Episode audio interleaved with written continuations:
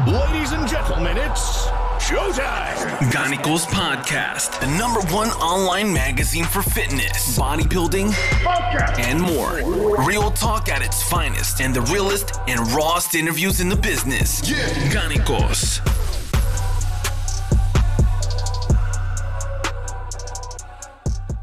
Einen guten Abend, beziehungsweise guten Morgen oder auch guten Mittag, je nachdem, wann ihr das Ganze hier hört. Ich begrüße euch nach einigen technischen Problemen zu einer neuen Folge des Gannikus Podcasts. Aber bevor wir richtig loslegen, gibt es äh, wie immer natürlich den obligatorischen Werbeblock.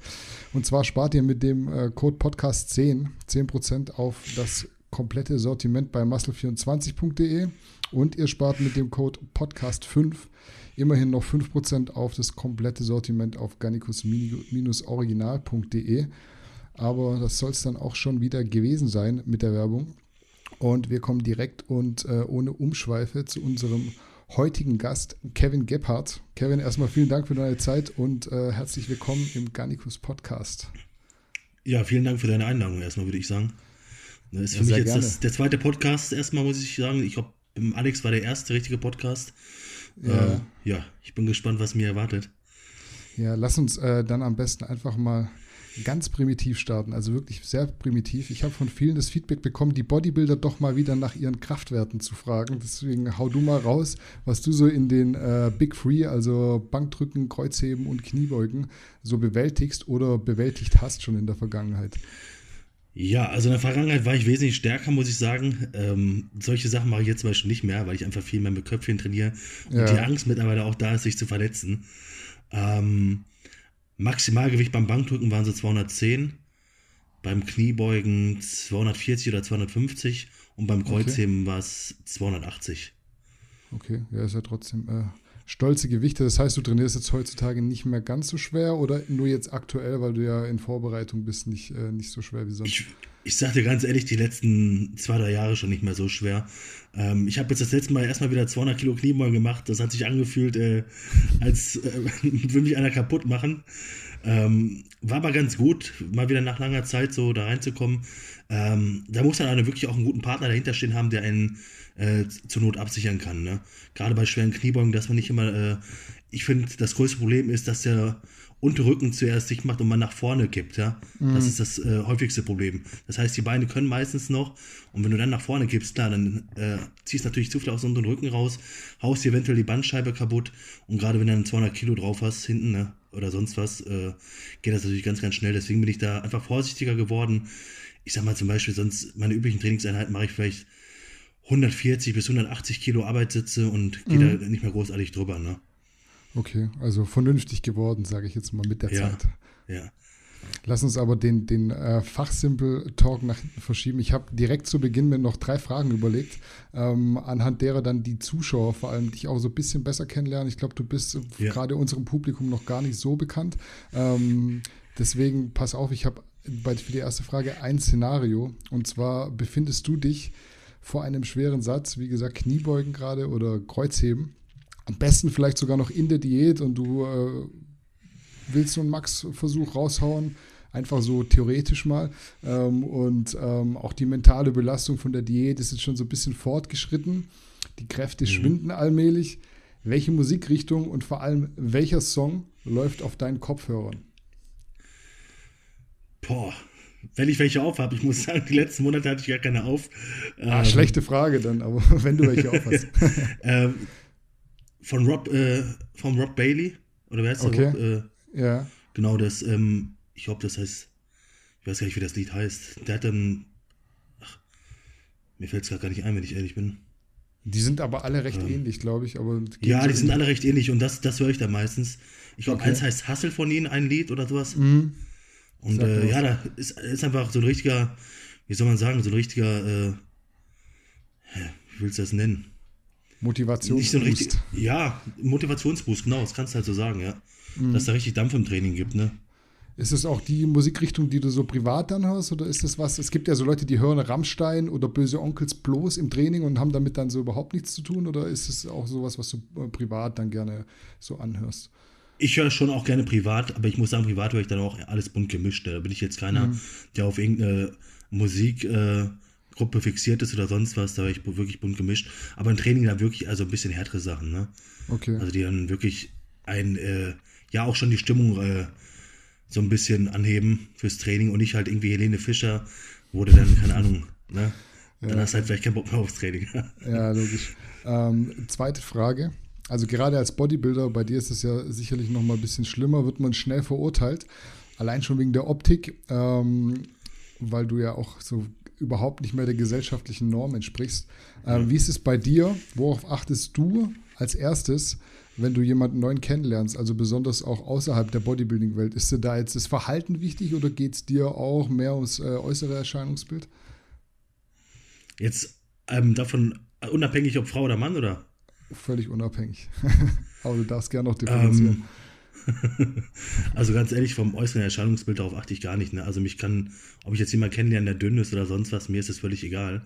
Ähm, es kommt auf den Mensch an sich an, ne? wie er sich gibt. Vor allen Dingen, wenn er mir ähm, gegenüber Respekt äh, zeigt, dann zeige ich ihm genauso Respekt. Ne? Ganz einfach, das ist so mein Motto.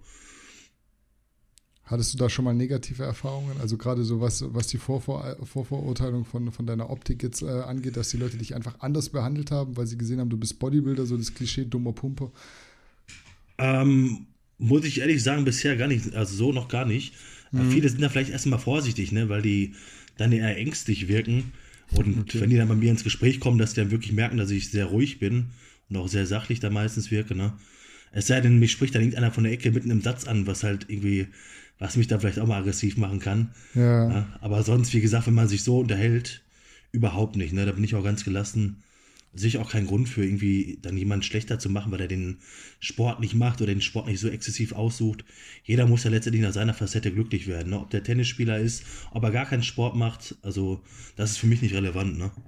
Ja, ist interessant, vor allem deshalb, weil ja die Vorverurteilung immer von den Leuten kommt, die nicht im Bodybuilding sind, so gefühlt, und von Ja. uns Bodybuildern dann nicht. Und dabei heißt es immer, wir wären so die stumpfen Pumper, aber man bekommt immer häufiger mit, dass so, ja, wenn du jetzt ins Schwimmbad gehst als, als Bodybuilder, wirst du immer doof angeguckt, wird viel gelästert, so hinterm Rücken und sowas. Dabei sind wir eigentlich weniger die Leute, die so über andere Menschen denken. Das stimmt ja, in den meisten Fällen schon. Ja, ich habe dann noch eine, eine interessante Frage, die ist mir so spontan gekommen, ist auch gar nicht mal so auf den Sport bezogen. Wenn du am Samstag jetzt zum Lotto gewinnen würdest, also wirklich den Jackpot knackst, welche Auswirkungen hätte das jetzt auf dein Leben, also genauer gesagt jetzt so auf den arbeits- oder äh, sporttechnischen Aspekt deines Lebens? Boah, gute Frage. Ich würde vielleicht einfach weniger arbeiten und noch mehr Zeit in den Sport rein investieren und viel Urlaub machen, viel verreisen. Ähm, wenn du jetzt wirklich eine hohe Summe gewonnen hast, dann natürlich auch ein paar materielle Dinge gönnen, ne? ein schönes Auto und so weiter. Aber ich würde es nicht irgendwie aufhören oder sagen jetzt, boah, nee, jetzt mache ich keinen Wettkampfsport mehr. Im Gegenteil, das würde mich dann noch mehr reizen, weil ich dann noch mehr Zeit da rein investieren kann, weil ich halt weniger arbeiten muss zum Beispiel, ne? Also du würdest dich gar nicht auf die faule Haut legen, was ja echt so viele sagen, wenn sie im Lotto gewinnen würden. Ja, das erste Mal mache ich mal ein halbes Jahr gar nichts und äh, dann gucken wir mal. Nee, gar nicht. Ne? Also ich mache den Sport einfach wirklich aus Liebe. Ne? Mittlerweile auch schon seit zwölf Jahren. Ähm, Ich könnte es mir gar nicht wegdenken, dann einfach gar nichts mehr zu machen. Ne? Wenn ich ich habe das jetzt letztes Jahr probiert, da habe ich einmal im Urlaub wirklich knapp zwei Wochen Pause gemacht und äh, ist mir echt extrem schwer gefallen. Ne? Also wenn Das ich da spielt schon die. Sucht mit bisschen. Ja, ja, klar, auf jeden Fall. Gut, dann äh, lass uns mal, bevor wir jetzt mit äh, der jüngeren Vergangenheit oder sogar mit der Gegenwart äh, anfangen, ein bisschen weiter zurückgehen. Vielleicht, ich würde jetzt sagen, wie alt bist du? Ich bin jetzt 27 geworden. Okay, dann lass uns mal so 15 bis 20 Jahre vielleicht zurückgehen. Heute bist du jetzt IFBB Pro, du lebst quasi auch vom, vom Coaching, von dem Sport und davon Genau. Menschen beim Erreichen ihrer Ziele zu helfen. Aber was wollte denn der, der kleine Kevin im Alter von, sage ich jetzt mal, sechs Jahren werden und wie liegt jetzt so die damalige Vorstellung, der damalige Wunsch von der heutigen Realität entfernt? Sehr groß. Also ich mit sechs und sieben, das weiß ich noch, da habe ich noch mit meiner Oma gesprochen und ähm, immer erzählt, dass ich irgendwas im bankkaufmännischen Bereich machen will. Dann Okay. war es hinterher so, 14, 15 das erste Praktikum. Äh, auch ähm, dann zum Beispiel im Büro gemacht, wo ich auch nur am PC saß und so weiter. Und von da an habe ich mir schon direkt gesagt, ich werde nie was im Büro machen, weil das so stinkend langweilig ist, acht Stunden wirklich vorm Laptop zu sitzen. Okay. Ich habe da wirklich äh, nur Kopfschmerzen bekommen und wollte immer nur raus, ja. ähm, dann hat sich das hinterher so gewandelt, dass ich, wo ich dann 17, 18 geworden bin, dann auch äh, die Schule abgeschlossen hatte, wo ich mir dann gesagt habe, okay, ich gehe in den, ähm, ich gehe geh zwar in den kaufmännischen Bereich, aber dann auch Richtung Sport, und zwar Sport- und Fitnesskaufmann, dass dann so ein bisschen die Aufgaben noch, sag ich mal, geteilt hat, ja, und nicht nur stupide äh, den ganzen Tag nur vom Laptop sitzt und nichts anderes macht oder vom PC sitzt. Hm. Wie war Schule damals für dich? Also auch so in der frühen Jugend, konntest du da schon viel was mit anfangen oder war eigentlich Sport auch schon relativ zügig so das Einzige, was dich am, am, am größten Teil so interessiert hat von der Schule? Hm, nee, Schule war doch für mich eigentlich immer ganz angenehm. Ich habe mich da immer gut angestrengt, muss ich sagen. Ähm, Sport war aber immer schon ein Thema davor die Jahre dann halt Sportarten wie Fußball, Tischtennis und so weiter. Mhm. Aber nie jetzt was, wo ich so exzessiv dran geblieben bin und was mich auch so sehr gereizt hat, bis ich dann mit, ich glaube, so 14, 15 ins Studio kam das erste Mal. Das war zusammen mit meinem äh, Onkel, der hat mich dann im Kraftraum mitgenommen. Wir haben hier so einen Ringerverein, die haben so einen kleinen Kraftraum einfach. Das ist, ich glaube, da war ich 14 damals, da musste er mich halt noch mitnehmen, sonst wäre ich da nicht reingekommen. Okay. Und da fing dann so die ersten kleinen Schritte an. Man wegt halt ein paar Handeln, kannte noch keine Übung, kannte noch gar nichts. Im Internet war natürlich auch noch nicht wirklich was preisgegeben, ne? so viel, mhm. also wie heute zum Beispiel jetzt, äh, wenn man jetzt 13 bis 15 Jahre zurückdenkt, so viel Information gab es halt noch nicht jetzt, äh, dass da auf jeder Seite Trainingsplan oder sonst was steht, ne? Mhm. Wer hat dich jetzt im, im Endeffekt so ganz spezifisch zum Bodybuilding gebracht? Ich glaube, da war ja wirklich was mit deinem Onkel. Vielleicht kannst du mal die Story so ein bisschen größer ausholen und äh, mal Revue passieren lassen, wie das so im Endeffekt war. Genau, also im Prinzip zum Kampfsport hat mich mein Onkel erstmal gebracht, ähm, dass ich da auch beigeblieben bin. Er hat dann hinterher wieder aufgehört. Ich bin trotzdem dabei geblieben und dann habe ich hinter Kollegen aus, dem, aus der Schule mitgenommen, ähm, wie es dann halt so war. Die, er, sag mal, das erste Jahr sind die auch mitbekommen äh, oder regelmäßig mitgekommen, haben dann hinterher aber auch nachgelassen und dann stand ich hinter alleine da, habe trotzdem weitergemacht, weil äh, ja, der Sport mich einfach glücklich gemacht hat auch. Ne? Ich habe Erfolge gesehen, relativ schnell, was mhm. bei den anderen vielleicht nicht der Fall war. Vielleicht waren die auch deswegen äh, dann demotiviert und hatten keine Lust mehr weiterzumachen. Ähm, das war natürlich bei mir auch so ein kleiner Vorteil. Es ist am Anfang alles ziemlich schnell gewachsen, obwohl ich ehrlich gesagt gar nicht auf Ernährung geachtet habe. Ne? Ich habe, äh, wie das halt so ist, als Schüler 15, 16 das gegessen, was Mutti dann mittags gemacht hat. Ja. Äh, morgens halt eine Schale voll Müsli, also auf nichts geachtet wirklich, ja. Ähm, es hat, wie gesagt, ich bin trotzdem gewachsen, ja. Und äh, das hat mich dann auch irgendwo motiviert, immer weiterzumachen, bis ich dann hinterher meinen ersten und äh, da meinen Coach kennengelernt habe, den Sven Meyerhold. Mhm. Ähm, der hat mich dann so richtig in die Materie reingebracht. Mit dem bin ich dann damals zu Mr. Universe geflogen. Da war ich selber erst 16. Also als Zuschauer, ich und er als äh, Athlet damals noch. Ja. Ähm, hab mir das Ganze angeguckt. Also mein erster Wettkampf war quasi der und Mr. Universe oder Nabba. Brutales Teilnehmerfeld bei den Männern. Und äh, da war ich ja mega fasziniert von. Ich dachte mir so, wow, dass man so aussehen kann irgendwann. Klar, die mhm. Männer waren schon alle 30, 40. Und äh, das hat mich aber halt gereizt, ne? da dann noch weiterzumachen. Und bis ich dann gesagt habe, okay, ich mache mit 18 jetzt auch meinen ersten Wettkampf. Und so fing das dann an, habe ich mit 18, also 2011, auch meinen ersten Wettkampf bestritten. Mhm. Genau. Wann war für dich klar, dass du A, mit dem Sport Geld verdienen willst und äh, B, auch mal irgendwann Profi werden möchtest? Kam das von ganz alleine oder hattest du da mit deinem Mentor jemanden, der gesagt hat, äh, du hast echt so mega Potenzial oder auch mit, äh, mit, der, mit der Umgebung, dass die, die Leute einfach nicht so schnell gewachsen sind wie du, hat es dann so arg mit reingespielt, dass du schon relativ schnell gemerkt hast, ich will, ich will da hoch hinaus oder kam das so mit der Zeit? Das kam auf jeden Fall mit der Zeit. Mein Coach hat mir immer gesagt, auf jeden Fall, dass ich sehr viel Potenzial habe. Aber wie das halt so ist, mit 17, 18 denkst du dir halt nichts dabei, machst einfach dein Ding weiter und äh, ja, äh, war das einfach mal ab. Und äh, wirklich dann, dass es beruflich dahin ging, habe ich erst zum Beispiel gar nicht mitgerechnet. Ne?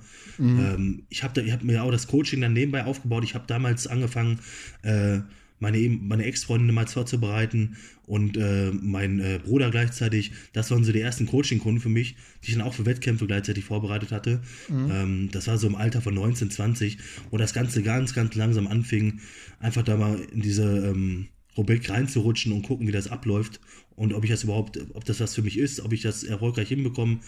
Ja, und dann mein Bruder zum Beispiel, da war der damals äh, 18, ist dann direkt auf seinen ersten Wettkampf zweiter Platz geworden, ne, auf einer regionalen Meisterschaft. Also lief super, Form war so gut, waren alle sehr begeistert auch. Und dann hat sich das hinterher immer so weiterentwickelt und weiter ausgebreitet. Ähm, ist dann hinterher natürlich auch eine Mundpropaganda geworden, auch hier im Umkreis, dass es äh, ja, dass man halt einen guten Ruf bekommen hat, ah, guck mal, der war bei denen denen, der Kevin hat den vorbereitet, geh mal zu dem hin, mhm. bis dann halt hinterher immer mehr wurde, ähm, dass ich dann heute sogar davon leben kann, ne? Mhm, du hast äh, gerade gesagt, du warst bei Mr. Universe und ich habe auch äh, in deiner Historie gesehen, dass du äh, verschiedene Verbände in den Wettkämpfen durch hast, also NAC, ja. NABA und dann am Ende auch NPC, IFBB, genau. Pro League. Ähm, was war da der Grund dafür? War das so äh, die Unwissenheit am Anfang, so in diesem Dschungel von verschiedenen Verbänden oder hast du äh, am Anfang Vorteile gesehen, dass es äh, in anderen äh, Verbänden vielleicht besser laufen könnte? Ähm, gar nicht. Ehrlich gesagt, ich kannte zum Beispiel damals den DBV gar nicht. Da mein Coach halt bei der NABA war, ähm, ist der, also der ist damals nur bei der NABA gestartet. Ja. Ähm, bin ich dann halt auch bei der NABA gestartet, weil er halt auch dann dabei war, ganz einfach. Mhm. Und ähm, dann habe ich mir danach gesagt, mal komm, ich will noch was anderes ausprobieren. Dann ging es zum NRC, habe ich das auch mitgemacht. Und äh, danach hinterher, ein, zwei Jahre später, ging es zum DBV. Genau. Okay. Und dann war für dich schon klar, wenn ich irgendwann mal Profi werde, dann äh, werde ich Profi in der, in der IFBB Pro League quasi, weil dann hast du ja wirklich so alle Türen offen und kannst an allem mitmachen, wo man äh, sich nur vorstellen kann. Ja, genau. Und vor allem, man muss halt sagen, äh, das ist jetzt auch wieder fast äh, zehn Jahre her, da gab es ja auch noch keine Elite Pro und so, ne? Dieses ganze Getrennte war das, da war es ja noch gar nicht. Ja. Da gab es dann halt nur den DBFV national bei uns in Deutschland. Da musstest du dich da auf einer deutschen ähm, im Finale platzieren, um auf einen internationalen Wettkampf starten zu dürfen. Mhm. Das war immer so die Sache. Ne? Das war auch immer mein Ziel, ähm, dass ich unbedingt die Pro-Card haben wollte. Klar war das so im Hinterkopf, aber ich habe mich jetzt ja nicht danach verbissen. Ne? Also ich habe einfach mein Ding mhm. weitergemacht und habe mir so gedacht, äh, das wird schon irgendwann klappen, aber ohne Stress halt. Ne? Ja, okay. Ich habe äh, für die Folge ein bisschen recherchiert und ich habe dann äh, letztendlich gesehen, was ich so gar nicht mehr auf dem Schirm hatte, dass du eigentlich schon seit März 2018 bei Peak unter Vertrag warst oder bist und ja. Profi aber erst ein halbes Jahr später wurdest. Wie wichtig war es damals für dich, also finanziell und auch so mental, dass du mit Peak schon relativ früh äh, einen guten Sponsor an deiner Seite hattest, der sich auch für dich interessiert hat, ohne dass du Pro wurdest? War auf jeden Fall ein guter Vorteil, also oder ein großer Vorteil für mich, muss ich ganz klar sagen. Ähm, die finanzielle Sache natürlich auch und aber auch das Marketing-Ding, dass ich einfach bekannter wurde durch die, die haben mich halt mit in den Videos und so weiter reingebracht, ähm, was natürlich in jeder, jeder Hinsicht für mich dann positiv war, ne? Mhm. Aber es war jetzt nicht so, dass ich von denen abhängig war, das muss man auch sagen. Also ich hatte dann wirklich mal so mein eigenes Einkommen, äh, dass ich auch Wettkämpfe bestreiten konnte. Ne? Das war mir immer wichtig, dass ich nicht vom Sponsor abhängig bin, weil das ist dann immer so ein komisches Gefühl, ja, wo ich mir dann immer denke, was ist, wenn der Sponsorvertrag mal ausläuft, was machst du dann so, weißt du, dann, ja. dann stehst du vielleicht komplett ohne da und ich möchte immer so auf meiner sicheren Seite sein, dass ich weiß, ah, ich habe die und die Stammkunden, die sind schon zwei, ich habe schon zum Beispiel Leute bei mir, die ich seit fünf Jahren jetzt mittlerweile coache, ähm, okay. wo ich immer weiß, okay, ich habe so, so viel Stamm-Coaching-Kunden, äh, ähm, dass ich so einfach ein gewisses Einkommen habe, ne, womit ich auf der sicheren Seite bin. Ja, es ist, glaube ich, auch immer schwierig, wenn du so einen Sponsor hast. Ich will jetzt auch äh, Peak im Speziellen nichts unterstellen, aber dass, wenn die dich finanziell unterstützen, dann fliegst du äh, auf Wettkämpfe vielleicht auch in die USA oder andernorts und ähm, bist da so eine gewisse Verpflichtung eingegangen. Die wollen dann Sachen von dir, die du jetzt nicht unbedingt machen willst, viel Werbung, Sachen promoten, die du nicht promoten willst und bist halt dann eigentlich viel freier, wenn du schon ohne dieses i-Tüpfelchen an finanziellem äh, einfach weiterkommst und äh, dort starten kannst, wo du möchtest, ohne darauf angewiesen zu sein. Sehe ich absolut genauso, ja. Damals, äh, als du nach Prag gefahren bist, du hast ja deine Pro-Card ähm, beim EVLS Prag Showdown, heißt glaube ich der äh, Amateurkampf genau. ganz genau. Ja. Ähm, bist du da wirklich mit dem Ziel hingefahren, Pro zu werden? War Enrico Hoffmann damals, der hatte ja äh, ein Jahr vor dir die Pro-Card in Prag geholt. War das so, so ein Ding, was du wiederholen wolltest? Oder war es einfach so, dass du da hingefahren bist und gedacht hast, schauen wir mal, was passiert? Oder wie, wie war so dein Vorgehen? ich bin schon ganz klar mit dem Ziel dahin geflogen äh, zu gewinnen. Äh, oder hingefahren. Ich bin sogar hingefahren mit dem Auto. Das war äh, eine sehr spektakuläre Fahrt. Ich hatte mich auch noch ein paar Tage zuvor erkältet und äh, dachte mir, oh Scheiße, das wird echt ja. schwierig, weil ich dann Wasser gezogen hatte. Dann kam auch noch im gleichen Spiel Red One zu mir und wollte ein Video machen. Und ich konnte jetzt schlecht Nein sagen. Aber ja. ich dachte nur, scheiße, die Form ist kacke, wenn die Leute das online sehen. Aber ja. das war mir dann auch mittlerweile dann scheißegal. Ähm, mir war nur wichtig, dass ich am Wettkampftag wirklich das Wasser wieder draußen habe, auf dem Punkt bin. Weil jeder kennt es vielleicht, wenn man erkältet ist, man ist wässriger, schwämmiger, obwohl man alles gleich macht halt. Mhm. Ähm, der Körper war einfach geschwächt, da sowieso schon, ne, von der Diät und so weiter, die letzten Tage. Jeden Tag eine Stunde auf dem Stairmaster gewesen und so weiter. Ähm, letztendlich hat es dann doch noch geklappt, äh, dass ich genau auf den Punkt kam und gerade zur Pro-Show dann nochmal besser wurde. Ja. Ähm, also ich bin schon mit den Gedanken hingegangen, um auf deine Frage zurückzukommen, ganz klar zu gewinnen. Deswegen habe ich mir auch extra nochmal einen Coach gesucht aus dem Ausland, also den Milos Sarjev, Mhm. ähm, dass der mich dabei unterstützt und dadurch habe ich auch nochmal einen guten Sprung gemacht. Mhm. Genau. Kommen wir später drauf auf den Milosch. Ähm, wie war das in dem Moment? Also eigentlich hat er dann äh, am Ende doch alles geklappt, bis äh, on point quasi auf die Bühne äh, und bis Pro geworden, das Gesamtsiegerstechen gewonnen. Wie war das? Also ich kann mir das so ganz schwer vorstellen, wenn du dann da auf der Bühne stehst und die deinen Namen aufrufen. Ich würde da, glaube ich, so Das auch. sentimental werden. Ja. Das kann man auch gar nicht erklären. Ich habe auch angefangen zu heulen erstmal, weil Ja. es geht irgendwo lang ersehnter Traum in Erfüllung. Man realisiert es aber noch gar nicht so. Du stehst da auf der Bühne, die Halle war halt brechend voll auch. Ja. Wirklich komplett äh, voller Zuschauer, von vorne bis hinten alles besetzt. Ähm, war so ein mega geiles Gefühl.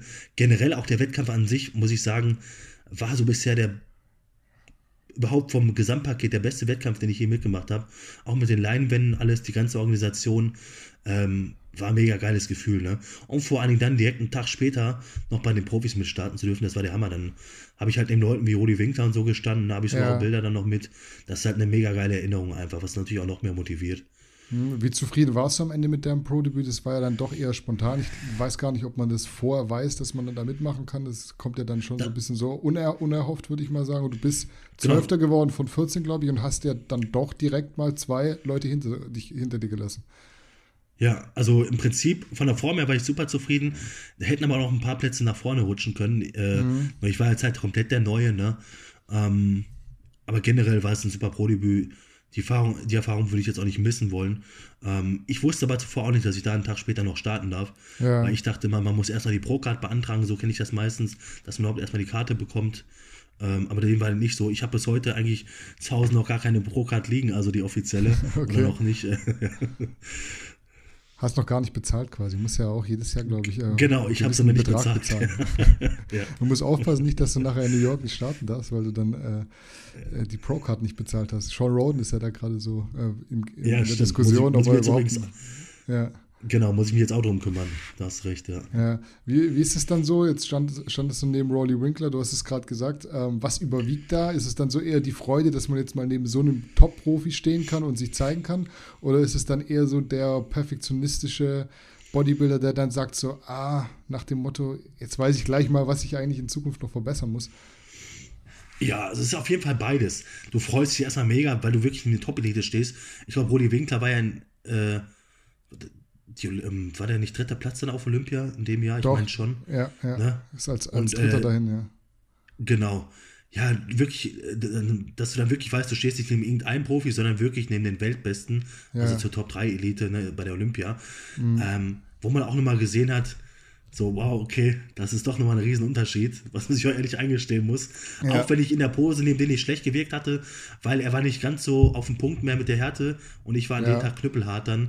Ähm, das heißt, da kannst du ja mit der Härte dann wiederum punkten. Aber rein was die Fülle angeht, du siehst den Backstage und ich dachte mal, ich hätte gute Arme gehabt und dann siehst du seinen Trizeps da rausgucken und ich habe mir gedacht, ich habe keinen Trizeps. Ja. Also, Ja. Das ist wirklich schon brutal, wenn man das live sieht. Das kann man mit Bildern auch gar nicht vergleichen, da muss man echt mal nebenstehen. Gerade speziell jetzt beim Roli muss ich auch sagen, der sah wirklich nochmal, hat sich richtig, richtig stark äh, von den anderen Profis auch abgespalten, so von, von der Optik her. Ne? Ja. Ja, der hat natürlich auch äh, so im aktuellen Wettkampf Profisport so mit die besten Arme, so mit Phil Heath meiner Meinung nach. Ja, ist, absolut. äh, wenn der mal Ja, neben dir ist steht. Ja, und der ist halt auch richtig kompakt und der ist halt mega klein. Ne? Ich dachte mal, mit 1,75 bin ich schon so nicht der Größte, 1,76, aber ich glaube, der ist nur 1,70 oder 1,68. Aber wie kompakt der da ist, ne? das ist Wahnsinn. Ja, das denkt man immer gar nicht, dass die Leute so klein sind, weil die mogeln sich, Ja. glaube ich, auch immer so ein bisschen größer, weil dann liest man immer so 1,73, 1,74. Manche Ja. sind auch 1,80, dann denkst du dir so, hey, du bist irgendwie anderthalb Köpfe kleiner wie ich, du kannst nicht 1,80 Ja, genau. groß sein. Und wenn die dann Genau das. stehen, aber auf Ja. diese Kompaktheit ist schon, ist schon glaube ich, beeindruckend, da, äh, Ja. wenn man gerade frisch Profi wurde. Aber du hattest echt eine gute Form. Ich fand damals auch, äh, die Form hat gepasst. Es wurde wirklich besser. Also die Bilder, die ich damals gesehen hatte, waren so vom, vom Amateurwettkampf bis zum nächsten Tag hat sich echt so mega viel getan, fand ich. Und Ja. ähm, ich weiß auch noch, dass die Diskussion dann da war, dass äh, auch definitiv ein paar Plätze weiter höher gehen hätte können. Bei Genau, Tim war es ja, ja. zum Beispiel in San Marino so, der ist direkt Vierter geworden, was auch gerechtfertigt Ja. war, meiner Meinung nach. Aber ich Ja, glaube, man wird da absichtlich so ein bisschen übersehen als, als Neuprofi in manchen, in manchen. Situationen. Wie, wie war das ähm, mit äh, dem Milos Sarcev, also Thema Vorbereiter? Vielleicht kannst du das mal so ein bisschen erklären. Ich habe äh, deine alten Instagram-Beiträge durchgeschaut und habe gesehen, dass du den Milos erst auf den Bildern markiert hast, als du, glaube ich, schon in Prag warst. Hat er dir im Vorhinein schon geholfen oder wie war das? Ja, also wir haben die komplette Vorbereitung zusammen gemacht. Wir haben zusammengearbeitet. Ich glaube, das war 16 Wochen vor dem Wettkampf ungefähr, 16 Wochen vor Prag. Das stand für mich alles schon fest halt. Ne? Wir wollten Okay. nur so eine kleine Überraschung äh, machen daraus für die, für die ganzen Zuschauer halt. Ähm, dann habe ich das mit Peak halt so gesagt, dass wir es erst veröffentlichen, wenn der quasi der Wettkampf ist, oder einen Tag vorher war das, glaube ich, Ja. als wir dann in Prag waren, genau. Ähm, ja, das hatte ich dann auch mit ihm abgesprochen, das war dann halt okay für ihn. Aber schlussendlich, äh, letztendlich habe ich jetzt schon dann wirklich vier Monate vor dem Wettkampf äh, mit ihm zusammengearbeitet. Okay. Gegen Milos wird ja eigentlich immer so gerne ein bisschen so ein Bashing betrieben und gesagt, die Methoden, die werden so megamäßig überzogen. Was sind jetzt so deine Erfahrungen? Wie kannst du es persönlich sagen? Warum denkst du, kommst du langfristig mit Milos klar, während jetzt zum Beispiel so ein Emir nach kurzer Zeit mehr oder weniger das Handtuch geworfen hat, würde ich es jetzt mal so Ja. formulieren, ohne es böse zu meinen natürlich. Ja, klar. Es hat ja auch jeder seine eigene Meinung erstmal darüber. Ähm, ich muss aber auch sagen, er macht bei jedem ein bisschen was anders zum Beispiel. Ja. Bei mir oder auf mich geht er extrem gut ein. Wenn ich ihm Mhm. zum Beispiel sage, ich komme damit und damit nicht zurecht, ey, das können wir so nicht lange weitermachen, dann ändert er wirklich die Sachen und merkt dann, okay, Okay. ich meine das ernst. Ähm, und sagt nicht einfach, ja, du musst es weitermachen. Ich habe Ja. es von einigen anderen gehört, da soll es wohl nicht so gewesen sein. Die haben nach dem Motto, dass es dir da nicht so äh, die richtige Betreuung bekommen haben, also das, auf den nicht eingegangen wurde und so weiter.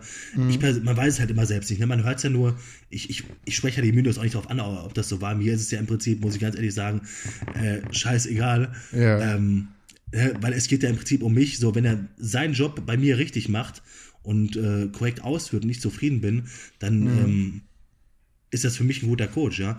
Für mich ist es letztendlich so oder so ein guter Coach. Er hat mega viel Erfahrung, mega viel Ahnung.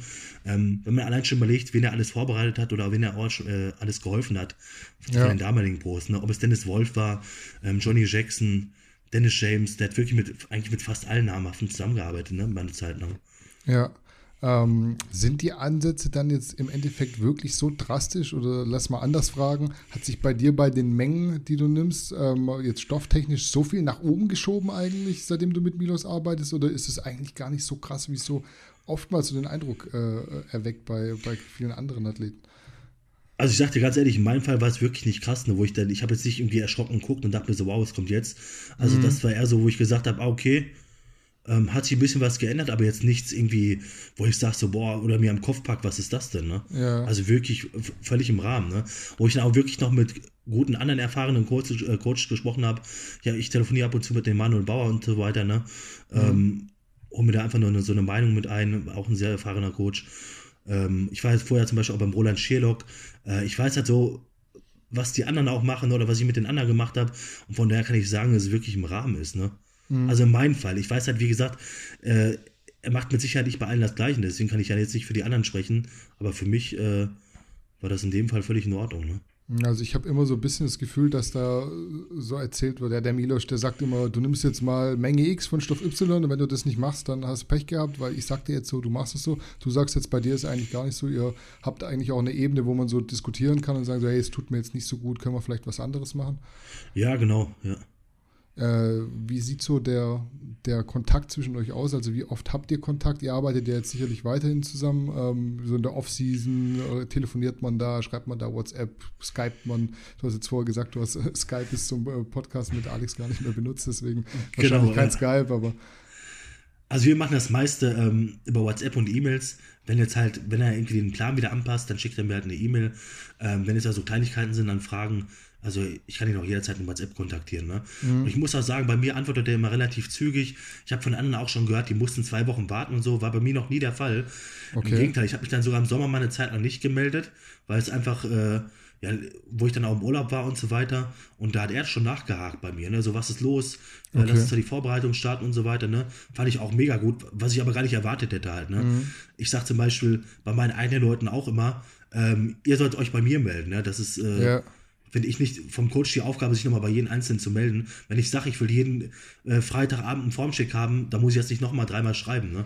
So, Ja, klar. Und äh, so läuft das dann halt auch ab. Das heißt, ich schicke den Milos dann im Aufbau zum Beispiel einmal zwei Wochen Video und äh, Formbilder und ähm, dann passt er dementsprechend die Sachen an. Das heißt, wenn die Form jetzt nicht schlechter wird, gehen wir mit den Kalorien wieder ein bisschen hoch.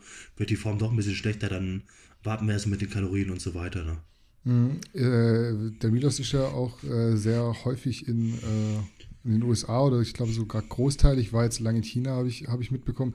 Ist es irgendwie ja. eine Option, dass er, dass er für dich nach New York kommt, wenn du jetzt dein, dein richtiges Pro-Debüt gibst, sage ich jetzt mal, und dann vor Ort dich coacht, Anpassungen vornimmt und sowas?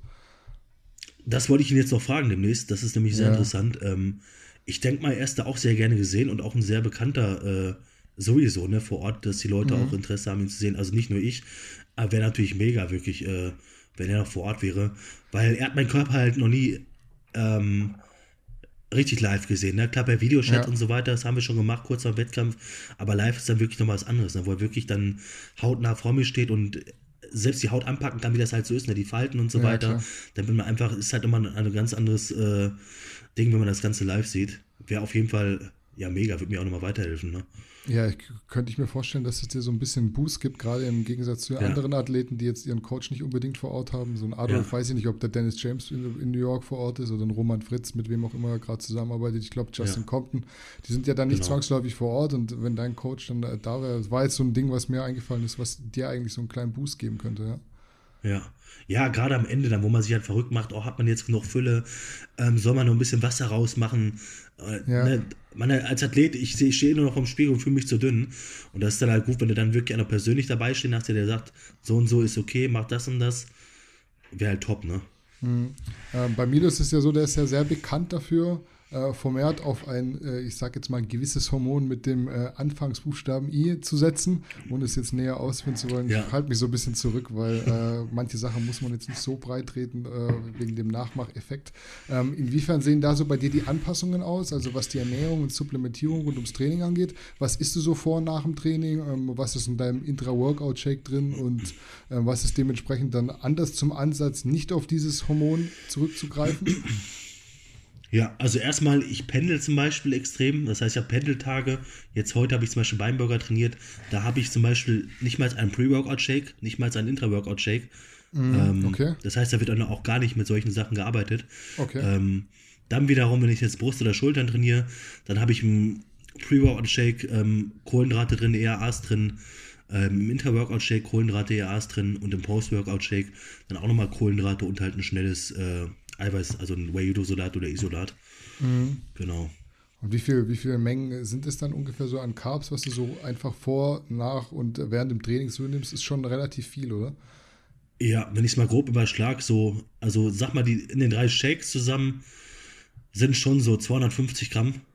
Okay, ist ordentlich. Ja. ja und ja. wann isst du dann das nächste Mal nach dem Training? Also wann kommt so eine feste Mahlzeit rein? Ähm, direkt eine Dreiviertelstunde später. Okay, ist es dann auch wirklich so, also ich kann es mir immer so ganz schwer vorstellen, hast du dann wirklich Hunger auch im Aufbau, wenn dann so mit, den, äh, mit, mit diesen Helferchen gearbeitet wird, kriegt man da dann wirklich Hunger und muss essen oder ist es trotzdem irgendwo so eine Qual, so viel äh, Menge reinzubekommen? Das ist mal so, mal so, ne? Das ist eben das Schwierige. Ich hatte auch schon Zeiten, wo ich kaum Appetit hatte, wo ich mir das dann immer reinschlingen äh, musste.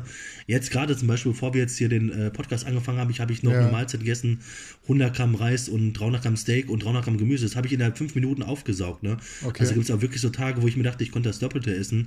Ähm, Liegt aber auch immer daran, wie du den Tag ansonsten gestaltest. Das heißt, hast du viel Stress, habe ich generell weniger Hunger, ne? Habe ich schlecht geschlafen, habe ich generell weniger Hunger. So Faktoren sind, finde ich, auf dem Niveau ganz stark entscheidend, was ich zum Beispiel damals nie gemerkt habe, ne? mit 18, 19, ob ich da jetzt vier oder sechs Stunden geschlafen habe, ich habe trotzdem alles gegessen. Ja, ne? Aber jetzt so auf dem Niveau, da merkt man das halt schon, dass da viele Faktoren entscheidend sind. Ähm, ja, also kann ich ja nicht pauschal sagen. Das heißt, es gibt mal wirklich Tage, wo ich richtig äh, einfach nur reinwürgen muss oder dann kommt es auch im Mixer rein, wenn es gar nicht geht, ne? Weil es muss halt runter. Ähm, und äh, dann gibt es aber auch Tage, wie gesagt, wo ich mir denke, ich könnte jetzt nochmal die gleiche Portion essen, ne? Direkt hinterher. Wie sehr äh, achtest du dann oder hörst du dann auf deinen Körper, wenn du jetzt quasi sagst, okay, ich könnte jetzt rein theoretisch heute nochmal 1000 Kalorien essen, es würde jetzt direkt in die Muskulatur transportiert ja. werden, isst du dann oder sagst du, nee, auf dem Plan steht drauf, so und so viel und jetzt ist äh, Cut? Ich mache dann wirklich, was der Plan sagt, ne? weil der Plan bisher bei ihm immer gut aufgegangen ist. Ähm, er hat auch immer so das gute Gleichgewicht bei mir gehalten. Ich bin in der Offseason nie fett geworden. Ich hatte immer eine, ich will jetzt nicht sagen, eine also einfach eine passable Form halt, ne? Ich bin Mhm. jetzt auch kein Roman Fritz in der Offseason, aber halt so, dass er die Bauchmuskeln gut gesehen hat, ne? Ja. Nie allzu viel Fett hatte, Konturen und so weiter waren in allen Muskelpartien immer gut sichtbar. Ähm, und das hat er doch schon gut drauf gehabt, dass er mich da gut eingestellt hat. Deswegen sage ich mir, nee, ähm, dann lieber mal ein bisschen zusammenbeißen ähm, und einfach auf den nächsten Tag warten, bis es halt wieder zum Beispiel Kohlenhydrate dann gibt, ne? Wenn's, wenn dann alle Mahlzeiten schon rum sind. Welche Vorteile siehst du für dich jetzt, ähm, diesen Ansatz mit besagten Hormonen äh, zu wählen, im Gegensatz zu einfach darauf zu verzichten? Es gibt ja da auch Gegner, die sagen, nee, da kriegst du irgendwie einen dicken Ranzen oder ist mega gefährlich oder was hast du für dich entschieden, warum äh, den Weg gegangen zu sein? Ja, also es soll ja jetzt keine Anleitung sein, aber man muss halt sagen, gerade in der, äh, ähm, wenn man damit arbeitet, du hast im Prinzip der ganzen Zellentransport, also die Nährstoffe, viel, viel schneller, ja. Das heißt, ob, es- ob es die Aminosäuren sind, ob es die Kohlenhydrate sind, sie sind halt viel schneller in Muskulatur und dadurch natürlich auch die bessere und schnellere Regeneration. Ne? Das heißt, ein Unterschied, extrem stark merke ich einen Unterschied im Training. Das heißt, wenn ich jetzt zum Beispiel ähm, vor, vor dem Training damit durchstarte, du merkst es halt einfach im Pump im Training, ja. Der Ja. Pump ist ganz anders, ähm, als ähm, wenn du es halt nicht hast, ne? Das Okay. kann man jetzt nicht vergleichen zum Beispiel. Okay. Ähm, um nochmal äh, kurz so in, diesem, in dieser äh, Richtung zu bleiben, hast du Nebenwirkungen, jetzt nicht mal speziell auf dieses Hormon, sondern so insgesamt von deinem, von deinem Stoffgebrauch, den du, äh, die du spürst äh, und auf den Konsum zurückführst, auch Sachen, die dich jetzt vielleicht gar nicht so stören, keine Ahnung, Haare oder sowas, oder bist du eigentlich so relativ gesund, sage ich jetzt mal? Ähm, ja, wo du Haare ansprichst, die sind dünner geworden zum Beispiel. äh, ja. Was ich aber gar nicht auch sagen kann, ob es jetzt äh, nur davon kam, ein Teil davon kam, weil wir haben jetzt auch familienbedingt äh, ähm, ein bisschen vertreten, ne? dass äh, dann wirklich äh, bei uns dann wirklich schon manche mit äh, Anfang oder Anfang 30, Ende 20 dann ja hinter die, ähm, wie soll man sagen, das, die Haare immer weniger, wenn er dünner werden, ne? Ja, dann ist halt immer die, das ist halt immer die Frage, wie stark hat das darauf Einfluss genommen. Ja, vielleicht hat es einfach nur ein bisschen verschnellert, ne, könnte man sagen. Ähm, ansonsten, ich war, ich mache halt regelmäßig meine Check-ups zum Beispiel. Ne? Ich war jetzt ähm, letztes Jahr war ich vier Monate lang draußen komplett, war danach beim Kardiologen ähm, und lassen Blutbild machen und so weiter. Da war alles super in Ordnung. Äh, ich hatte, wie es halt so ist, beim Kraftsport ist das Herz normal immer leicht vergrößert. Ne? Bei jedem Kraftsport eigentlich, ob es natural ist oder ob er natural ist oder nicht. Ja. Die meisten haben halt ein leicht vergrößertes Herz oder eine Herzwanddicke. Ähm, das ist bei mir zum Beispiel komplett zurückgegangen, als ich rausgegangen bin. Das heißt, Okay. mein Herz war wieder auf äh, Normalgröße, was ich, was selber den, äh, den, ähm, wie ist er jetzt, hast du nicht erwartet quasi. den, den, den, den Arzt verwundert hat, ja. Ja. Genau, den, äh, den Kardiologen, so. Den Kardiologen hat es selber verwundert, Okay. weil er halt was anderes erwartet hätte. Ne, ich stand da halt immer noch mit 115, 120 Kilo. Ja, der hat jetzt irgendwie erwartet, dass da sonst was vergrößert ist. Ähm, war halt aber nicht der Fall. Ist natürlich auch wieder um eine Sache vielleicht genetisch bedingt. Mhm. Der eine hat da ein bisschen mehr Glück, der andere weniger. Ich denke aber auch, man kann da viel mit der Supplementierung machen, ne?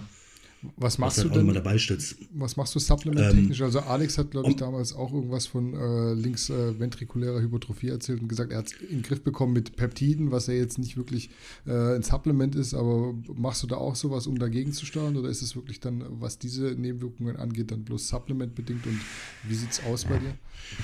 Also bei mir sind wirklich ja normale Supplemente mit Peptiden gar nichts, ne, muss ich ehrlich äh, Mhm. bisher sagen. Ähm, Omega-3 hochdosiert, Ubiquinol, alles, was halt auch positive Wirkung aufs Herz hat. Mhm. Und ganz, ganz wichtig oder das Wichtigste finde ich sogar, das Cardio regelmäßig drin zu lassen. Das heißt auch im Aufbau vier bis fünfmal die Woche eine halbe Stunde. Ne? Ich glaube, das Okay. ist bei vielen das Problem, dass die Leute das eher weglassen.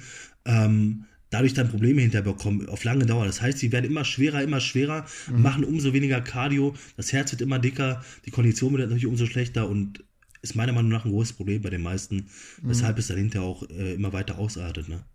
Mhm. Was machst du dann äh, im Speziellen für deine Gesundheit? Also du hast gesagt, du machst Checks, machst Blutbilder. Ähm, wie oft machst du das? Was nimmst du für Blutwerte? Und ähm, wie reagierst du, wenn mal sowas nicht äh, in, in der Range ist? Also keine Ahnung, bist jetzt in der Vorbereitung, hast irgendwie ein paar Orals drin, die sich ein bisschen auf die, auf die Leber auswirken. Äh, Gehst du dann wirklich Ja. zurück? Schraubst du Tutka hoch? Oder, oder sagst du so, nee, ist jetzt äh, Kollateralschaden, wir sind jetzt in der Vorbereitung. Da muss man halt einfach auch mal so ein bisschen äh, davon weggehen, dass das so mega gesund ist.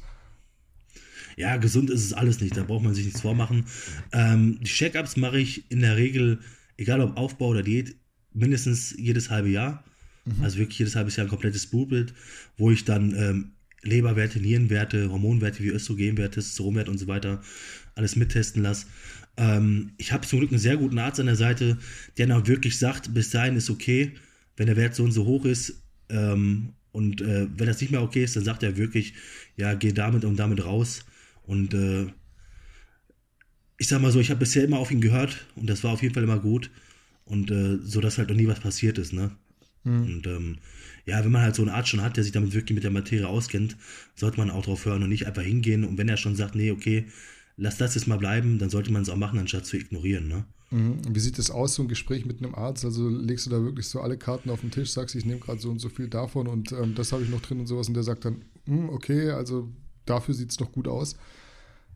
Genauso läuft es ab, also bei mir auf jeden Fall. Ne? Ich gehe da wirklich da mit offenen Karten hin. Ich kann es ja bei meinem Arzt machen, weil er das Ganze, äh, er heißt es nicht so gut, aber wie soll ich sagen, er war selber Leistungssportler, er okay. kennt sich in der Materie sehr gut aus, er betreut Leistungssportler im Boxen, im Fußball, äh, im Bodybuilding sowieso, ne? Also er weiß halt wirklich, was abgeht im Leistungssport. Mhm. Du brauchst halt keinen irgendwie äh, von weiß ich was erzählen. Den brauchst halt keinen kein Müll erzählen. Der weiß eh, was abgeht. Mhm. Ja. Ähm, das heißt, den kann ich wirklich die Karten noch offen hinlegen, sagen, das und das mache ich, das und das nehme ich, das und das habe ich so und so lange noch vor.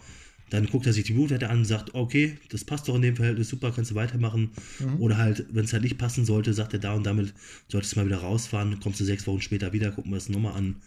Genau, so läuft es dann ab. Mm, also sehr vorbildlich eigentlich, weil die meisten wollen es immer nicht wissen, wenn irgendwas zieht oder, oder zwickt und gehen dann extra ja, und klar. sagen, ja, geht schon wieder weg oder klar. Ja. Ist bei dir aber ich denke so mir dann immer so, nee, eben, genau, weil ich habe dann meinen Hinterkopf, scheiße, was ist, wenn doch was ist? Und dann hinterher sagst du, wärst mal hingegangen, hättest irgendwas verhindern können, ja. Ja. Ähm, ich ja. muss aber sagen, ich hatte bisher noch nie ein Blutbild, wo der irgendwie äh, ja, ich will sagen, ohnmächtig geworden ist oder wo der die Hände vom Kopf geschlagen hat. Ne? Hatte ich zum mhm. Glück bisher noch nicht gehabt. Nicht mal irgendwie gegen Ende der Vorbereitung. Ähm, wie ich schon sagte, das kann natürlich auch genetische Faktoren haben. Der andere hat da mehr Probleme mit, der andere weniger. Ähm, ich denke aber auch, da kann man, wie gesagt, viel über Ernährung und Supplemente steuern. Ne?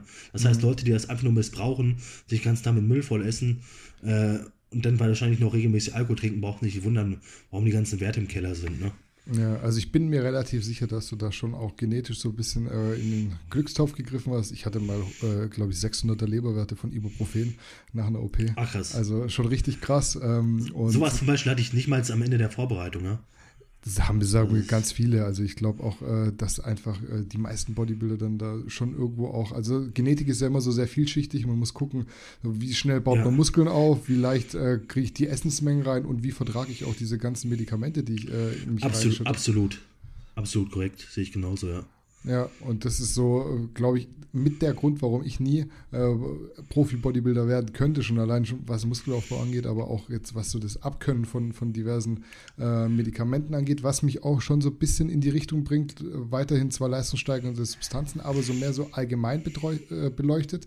Ähm, dafür würde ich mal eine These in den Raum äh, schmeißen, wo mich interessieren würde, was du davon hältst. Also kannst gerne beipflichten, aber auch natürlich widersprechen ähm, und vor allem deine Meinung dazu sagen. Also für mhm. den typischen Hobbysportler, man liest ja heutzutage echt alles. Du machst auch sehr häufig QAs und äh, kriegst da Fragen und Dosierungen vorgeschlagen, ja. wo ich mir teilweise denke, so, ey, pff, ohne dich jetzt gesehen zu haben, wer da hinter der Frage steckt, aber ist schon, schon so recht heftig. Ich würde aber ja. so wirklich so weit gehen und würde sagen, für den typischen Hobbysportler, ähm, der nachhelfen möchte, ähm, reicht aber meiner Meinung nach echt so dieser Anfang, Anfängerkurs, sagen wir mal so 250 Milligramm Testosteron alle fünf bis sieben Tage locker aus, um wirklich einen imposanten Körper aufzubauen. Was sagst du dazu? Sehe ich absolut genauso, ganz ehrlich. Vor allen Dingen wissen die meisten gar nicht, dass das Problem, was sie damit rausholen können, ja. ja. Ich habe wirklich auch zum Beispiel ein paar Naturalathleten, die ich betreue, die sehen brutaler aus als die meisten Leute, die einen Gramm stoffen. Und mhm. die glauben dann natürlich nicht, dass die Leute natural sind, aber die machen ja. dann alles perfekt. Ne? Wo man, wo ich mir dann wieder denke, ja, da sieht man halt, was machbar ist, wenn man sich den Arsch aufreißt, auf gut Deutsch gesagt, ne? Und mhm. gerade dann auch, wenn man dann nachhilft, ähm, selbst mit der Einsteigerkurve, wie du schon gesagt hast, da wird man so viel rausholen können, was die meisten erstens gar nicht glauben, ähm, weil die halt vielleicht auch nicht die Geduld haben, ne? Das ist immer das Problem ja. bei den meisten Leuten, ah, sind jetzt vier Wochen um, hat sich nichts getan, ich muss mal die Dosierung verdoppeln, ne? Ja. Weil ich ganz oft im Studio kommen Leute zu mir, wo ich mir die Hände über den Kopf schlage und mich denke, ey, wie, wie kann man so fahrlässig damit umgehen, ja? Ja. Wie reagierst du dann, wenn, wenn jemand kommt und so wirklich vom Tuten und Blasen keine Ahnung hat? Sagst du dem dann wirklich so deine Meinung und hilfst ihm weiter oder sagst du so, ey, Gebe ich mir irgendwie nicht mehr, weil äh, es ist schon teilweise sehr äh, stümperhaft, was da abgezogen wird und ich will da eigentlich jetzt nicht auch noch mit äh, drin rumarbeiten, äh, was da so gewerkelt wird. Ja, also ich sage da in, den meisten Fällen schon ganz ehrlich meine Meinung. Ähm, und ganz klar sage ich den meisten auch, dass es einfach zu viel ist, ja. Die mhm. glauben es mir dann nicht, ja, weil sie wirklich nur denken, äh, ich hatte wirklich dann Leute, äh, die sind im Hobbysportbereich und die fahren zwei, drei Gramm Stoff die Woche. Und da, wo ich gesagt habe, ey, das ist, das ist, äh, das ist mehr als ich drin habe, das brauchst du nicht, ja. ja.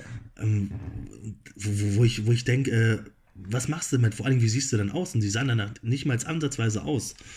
Ähm, und das glauben die dann halt nicht, ne? Die gehen dann natürlich immer davon aus, die fahren dann schon 2, 3 Gramm Stoff, ähm, so nach dem Motto, ah, dann musst du ja 4 bis 5 Gramm oder 6 Gramm fahren, ja. ja. Und äh, das ist halt das größte Problem bei den Leuten. Die Menschen sind da sehr, sehr naiv und äh, finde ich gerade in den Sport ganz äh, stark äh, bemerkbar, dass die die Geduld nicht haben ne? und die Kontinuität einfach nicht. Mhm. Wie verfährst du mit deinen Klienten, was die Stoffthematik angeht? Also gehst du ja nach dem Prinzip vor, ja, nur so viel wie nötig? Oder fährst du schon auch mal dann beabsichtigt größere Geschütze auf und sagst ja, okay, wenn jetzt jemand ein krasses Ziel hat ähm, und das ist schon mit massiver Unterstützung auch erreichbar, aber keine Ahnung, jetzt eventuell in drei Monaten fünf Kilo Muskeln aufbauen, sagst du dann so, okay, dafür müssten wir aber XY machen. Bist du dazu bereit oder rätst du dann ab und sagst so, hey, das Ziel ist zwar machbar, aber wäre schon sehr riskant äh, mit diesen Geschichten, die man dann auffahren müsste also ich sage immer ganz ehrlich zu den Leuten, ähm, macht mit so wenig wie möglich, also macht aus so wenig wie möglich so viel wie möglich. Das heißt, mit der geringsten Menge, mhm. die ihr verwendet, holt er so viel wie möglich raus. Und da hören die Leute zum Glück immer auf mich. Das heißt, die Leute, die ich betreue, sind zum Glück auch im Köpfchen relativ hell und wollen das möglichst äh, so gesund wie, wie machbar angehen, ja. Und mhm. äh, sind da dann nicht auf, wollen da nicht auf Überholspur gelangen, nur damit sie das Ziel schnell erreichen, irgendwas zu verdoppeln oder sonst was. Mhm. Ähm, das heißt, ich bin da definitiv der Freund von, mit allem mal langsam zu starten und dann gucken, wie sich das Ganze entwickelt. Und anpassen kann man hinterher immer noch. Aber wie gesagt, ob, äh, egal welches Ziel man hat, es braucht immer seine Zeit. Ne? Selbst ein, ein guter ähm, Strandbody, wenn jetzt jemand wirklich dick und übergewichtig ist, das ist nicht immer in vier Wochen passiert. Ne? Das ja. zeichnen Leute immer wieder. Das braucht alles Zeit. Das Bodybuilding ist kein Schachspiel. Mhm. Und bist du dann wirklich auch so, so ehrlich und äh, hilfst den Leuten bei, bei diesem Vorgehen? Ich habe schon von vielen äh, Vorbereitern gehört, die mit Stoff gar nicht so viel machen, die dann so sagen, so, ich äh, helfe dir Training und Ernährung. Stoff kann man machen, aber ich möchte da keine Empfehlungen geben, weil man da immer rechtlich auch so relativ zügig in irgendwas reinkommen könnte. Wie ist es bei dir? Versuchst du lieber den Schaden in, in Grenzen zu halten und den Leuten einfach so ganz unverblümt zu helfen oder bist du da schon eher ein bisschen defensiv? Nee, ich versuche schon den Schaden in Grenzen zu halten. Ne? Ähm, einfach weil ich mich auch nicht hineinversetzen kann, damals wie das halt ist, wenn man noch nicht die Erfahrung damit hat oder nicht Riesenerfahrung, klar, vielleicht haben die, die Leute die Basic-Sachen sich eingelesen und so weiter, aber die wissen halt noch nicht, wie was und was richtig funktioniert. Ähm, dann sage ich denen wirklich halt, okay, das und das kann man machen, das und das wäre sinnvoll in der Hinsicht. Ähm, ja, und ob sie es dann natürlich so umsetzen oder nicht, das liegt dann natürlich an denen. Ne? Ich will mhm. zum Beispiel niemandem sagen, er muss das und das nehmen. Ne? Da ja, gibt es okay. ja auch Leute, die dann sagen, ja, du musst so und so viel nehmen, das und das. Sage ich zum Beispiel gar nicht. Sowas finde ich auch immer, ja, finde ich immer sehr merkwürdig vom Coach, wenn er dir sagt, auch zu Frauen dann, ja, du musst das und das nehmen. Also kann ich zum Beispiel gar nicht ab. Ne? Wenn mich zum Beispiel eine Frau fragt oder sagt, sie will von sich aus was nehmen, mhm. dann kann man zum Beispiel sagen, ja, das und das äh, ist im Möglichen oder wäre in deinem Fall relativ sinnvoll noch, ne? dass auch äh, das ganze Nebenwirkungsverhältnis irgendwo ja noch im Schach bleibt. Ne? Mhm, okay, also du bist da auch äh, schon sehr bedacht und vernünftig, was auch deine dein, äh, Klienten angeht und äh, versuchst nicht auf Teufel komm raus, weil am Ende ist es ja doch deine Referenz, der, der Kunde, versuchst aber nicht auf Teufel komm raus irgendwas zu erreichen, was äh, nur mit sehr, sehr großen Mitteln möglich wäre. Nee, gar nicht. Also da bin ich überhaupt kein Freund von, ganz ehrlich. Gerade bei meinen Leuten mhm. sowieso nicht, ne? Weil ich da auch zu vorsichtig bin, was ist, wenn mal wirklich mal ein was passiert. Äh, ja. Ne? Das ist, da ist nicht meine Absicht hinter. Mhm. Wie siehst du so insgesamt die Entwicklung? Jetzt ist es ja mittlerweile, ich würde jetzt sagen, so die letzten zwei, drei Jahre schon sehr, sehr viel offener geworden, was den Stoffumgang äh, angeht und ähm, auch die, die, der Umgang damit, ähm, darüber einfach auch aufzuklären. Also viel wird ja so unter diesem Deckmantel der Aufklärung gemacht. Ähm, siehst du das positiv oder würdest du sagen, das birgt auch so eine gewisse äh, Gefahr, dass man einfach ähm, eine Anleitung gibt und äh, man sollte da schon aufpassen, was man wie erzählt und ähm, ob man Mengen verrät, äh, bestimmte Stoffe überhaupt anspricht oder da sollte man vielleicht ein bisschen vorsichtiger sein. Es gibt ja gerade Boston Lloyd, auch Max Matzen ist ja einer, der, der sehr unverblümt darüber redet. Siehst du das Potenzial als Gefahr? Ich sehe das immer zwiegespalten. Es gibt eine positive Seite, um die Leute irgendwo aufzuklären, aber auch die negative Seite, wie du schon sagtest, viele werden es dann als Anleitung irgendwo auch nehmen, ähm, mhm. was überhaupt nie der Fall sein sollte. Ne? Die Leute sind sich dessen meistens nicht bewusst, das sind alles Medikamente und egal welches Medikament, jedes Medikament hat seine Nebenwirkungen. Ne? Mhm. Und umso höher es man dosiert, umso schlimmer werden in der Regel die Nebenwirkungen. Ne? Das müssen die Leute, das nehmen die meistens anfangs gar nicht so wirklich wahr. Es ist dann immer erst so weit, wenn das Kind halt schon im Brunnen gefallen ist, irgendwas passiert ist, dann kommen halt immer, oh, hätte ich das mal gewusst oder hätte ich das mal anders gemacht, anstatt wirklich dann äh, vorher mit viel mehr Vorsicht daran zu gehen. Ne? Mhm. Ich finde, das, das ist halt der Nachteil. Ich finde, dass äh, heutzutage dann einfach viel zu wenig, äh, ja, dass sie nicht mehr achtsam sind dabei. Ne? Mhm. Also wenn ich überlege, damals, als ich, als ich das erstmal darüber nachgedacht habe, so, ich habe mir halt äh, mal 10.000 Sachen Gedanken gemacht, bevor ich überhaupt mit irgendwas anfange. Ja? ja. Ich habe dann wirklich mit Ärzten und so weiter gesprochen und heute die Leute, ja, die gehen um die Ecke, holen sich von irgendjemandem irgendein Zeug, wo sie überhaupt nicht wissen, was drin ist und Haupt, Hauptsache los damit, ne? Mhm. Du wirst ja sicher auch äh, Klienten haben, die vielleicht von anderen Coaches kommen und dir dann erzählen, was so, was so gemacht wurde, wie so die Aufklärung war, was es für Dosierungen gab. Hast du es häufig, dass du sagst, Boah, krass, da muss ich erstmal eigentlich ein bisschen äh, zurückkontern und äh, runterregulieren, was da teilweise fabriziert wurde. Habe ich schon absolut, habe ich relativ oft schon gehabt, ja, wirklich auch bei sehr jungen Leuten, mhm. ähm, wo ich mir dachte, das kann nicht sein. Also wirklich dann, also Leute, die dann Anfang 20 waren und wo der Dame oder ehemalige Coach dem vorgeschrieben hat, dass sie drei Gramm fahren müssen als Gesamtmenge. Ja. Wo ich mir denke, Alter, das ist doch nicht mehr normal, ja. Und vor allen Dingen, die sahen halt auch wieder nicht ansatzweise danach aus. Ja, das ist immer mhm. das, was mhm. ich meine. Wenn das jetzt ähm, Orny Coleman oder Rolly Winker macht, so und so, das ist, die haben irgendwo das Ausmaß. Ja. Ich will nicht sagen, da kann man es, äh, ähm, das ist da nicht gerechtfertigt, aber da sieht man zumindest an der Optik, ne, dass es da irgendwo ankommt. Und äh, ja, gerade wie gesagt, die Leute gehen da meiner Meinung nach im viel zu frühen Alter mit zu wenig äh, Vorsicht dran. Ne? Das heißt, sie sind da immer unvorsichtiger, immer äh, unachtsamer. Und äh, ja, viele wollen halt immer nur das schnelle Ziel im Kopf haben. Ne? Die wollen das und das erreichen, so und so wollen sie aussehen. Ist aber immer das Problem, egal was du nimmst, egal wie viel du nimmst, es geht halt nicht schnell. Das muss man einfach ganz klar ja. sagen. Ne? Wie ist so generell deine Einstellung äh, zu Hobbysportlern, die zu dir kommen, Hilfe wollen und sagen, sie würden gern unterstützen? Bist du jemand, der dann sagt, okay, wenn du jetzt schon fragst, dann wirst du es dir nicht mehr aus dem Kopf schlagen ähm, und hilfst dann? Oder versuchst du schon auch so auszureden und zu sagen, so, hey, bist Hobbysportler, ähm, ist es nicht unbedingt notwendig, dass du nachhilfst. Guck doch erstmal, was, dass du es ohne schaffst. Also ganz ehrlich, bei den meisten versuche ich schon ja auszureden, weil wenn ich dann sehe, was die für ein Ziel haben, dann sage ich ihnen auch ganz ehrlich, dass das Ziel natural erreichbar ist, ja. Mhm. Das ist wieder, um darauf zurückzukommen, der Punkt, was die meisten ja nicht glauben, was natural erreichbar ist, wenn die sich wirklich mal den Arsch aufreißen, ja. Ähm, was aber keiner halt auf lange Frist macht, ja. Dann sagen wir nach drei bis vier Monaten, oh, das geht mir nicht schnell genug oder nach einem halben Jahr oder Jahr, oh, jetzt habe ich schon mein äh, genetisches Limit erreicht. keiner hat nach einem Jahr Training sein genetisches Limit erreicht, ne. Ja. Ähm, ich, und dann habe ich aber wirklich die Leute, die man wirklich loben muss, die dann seit fünf, sechs, sieben, acht Jahren natural trainieren, wo du wirklich schon eine richtig gute Muskelreife siehst und wo ich mir sage, ja, so kann es ausgehen, halt, so kann es so mhm. aussehen, so kann es funktionieren. Ne? Ja. Okay, lass uns äh, den Stoffblock mal so äh, beiseite schieben und so einen ganz normalen Klischee-Talk machen über Training und Ernährung, so ganz kurz zumindest. Ich finde es immer mittlerweile so ein bisschen, bisschen langweilig, aber die Leute interessiert es doch. Was würdest du sagen, so in Thema Training, Ernährung in den Bereichen sind so die größten Dinge, die du anders machst als so viele deiner Kollegen, sowohl bei dir selbst als auch bei anderen. Also es gibt ja zum Beispiel immer noch die Leute, die so eine große Protein-Mast veranstalten, sage ich jetzt mal so in Anführungszeichen, die 500 Gramm, 600 Gramm Protein am Tag essen. Bist du da so jemand, der oldschool-technisch äh, eher auf der Schiene ist oder schon so auch das Neueste von den Erkenntnissen der Wissenschaft mit reinnimmt? Nee, ich entwickle mich da schon weiter und mache nicht wirklich alles, äh, was einfach noch vor 20, 30 Jahren so der Fall war. Vieles funktioniert natürlich auch immer noch, nur es gibt mittlerweile auch äh, viele schlauere Wege und einfache Wege. Ne? Mhm. Ähm, das ist immer so, worauf ich dann achte. Und äh, man muss halt natürlich speziell immer auf die Person eingehen. Ich kann jetzt zum Beispiel nicht sagen, Person A und Person B und Person C trainieren einfach alle gleich. Alle mhm. Sechsersplit oder sonst was, dann muss ich, das heißt, ich muss als Coach dann wirklich gucken, ich kann das Trainingssystem mal bei denen ausprobieren oder den Split, gucken, wie reagiert er drauf, dann zwei Monate später schauen, ah, okay, hat nicht so die dollen Fortschritte gemacht, da muss ich halt wieder umstellen und gucken, dass es mhm. was anderes äh, besser funktioniert, ne? dass ich wirklich mhm. auf die Leute dementsprechend eingehe.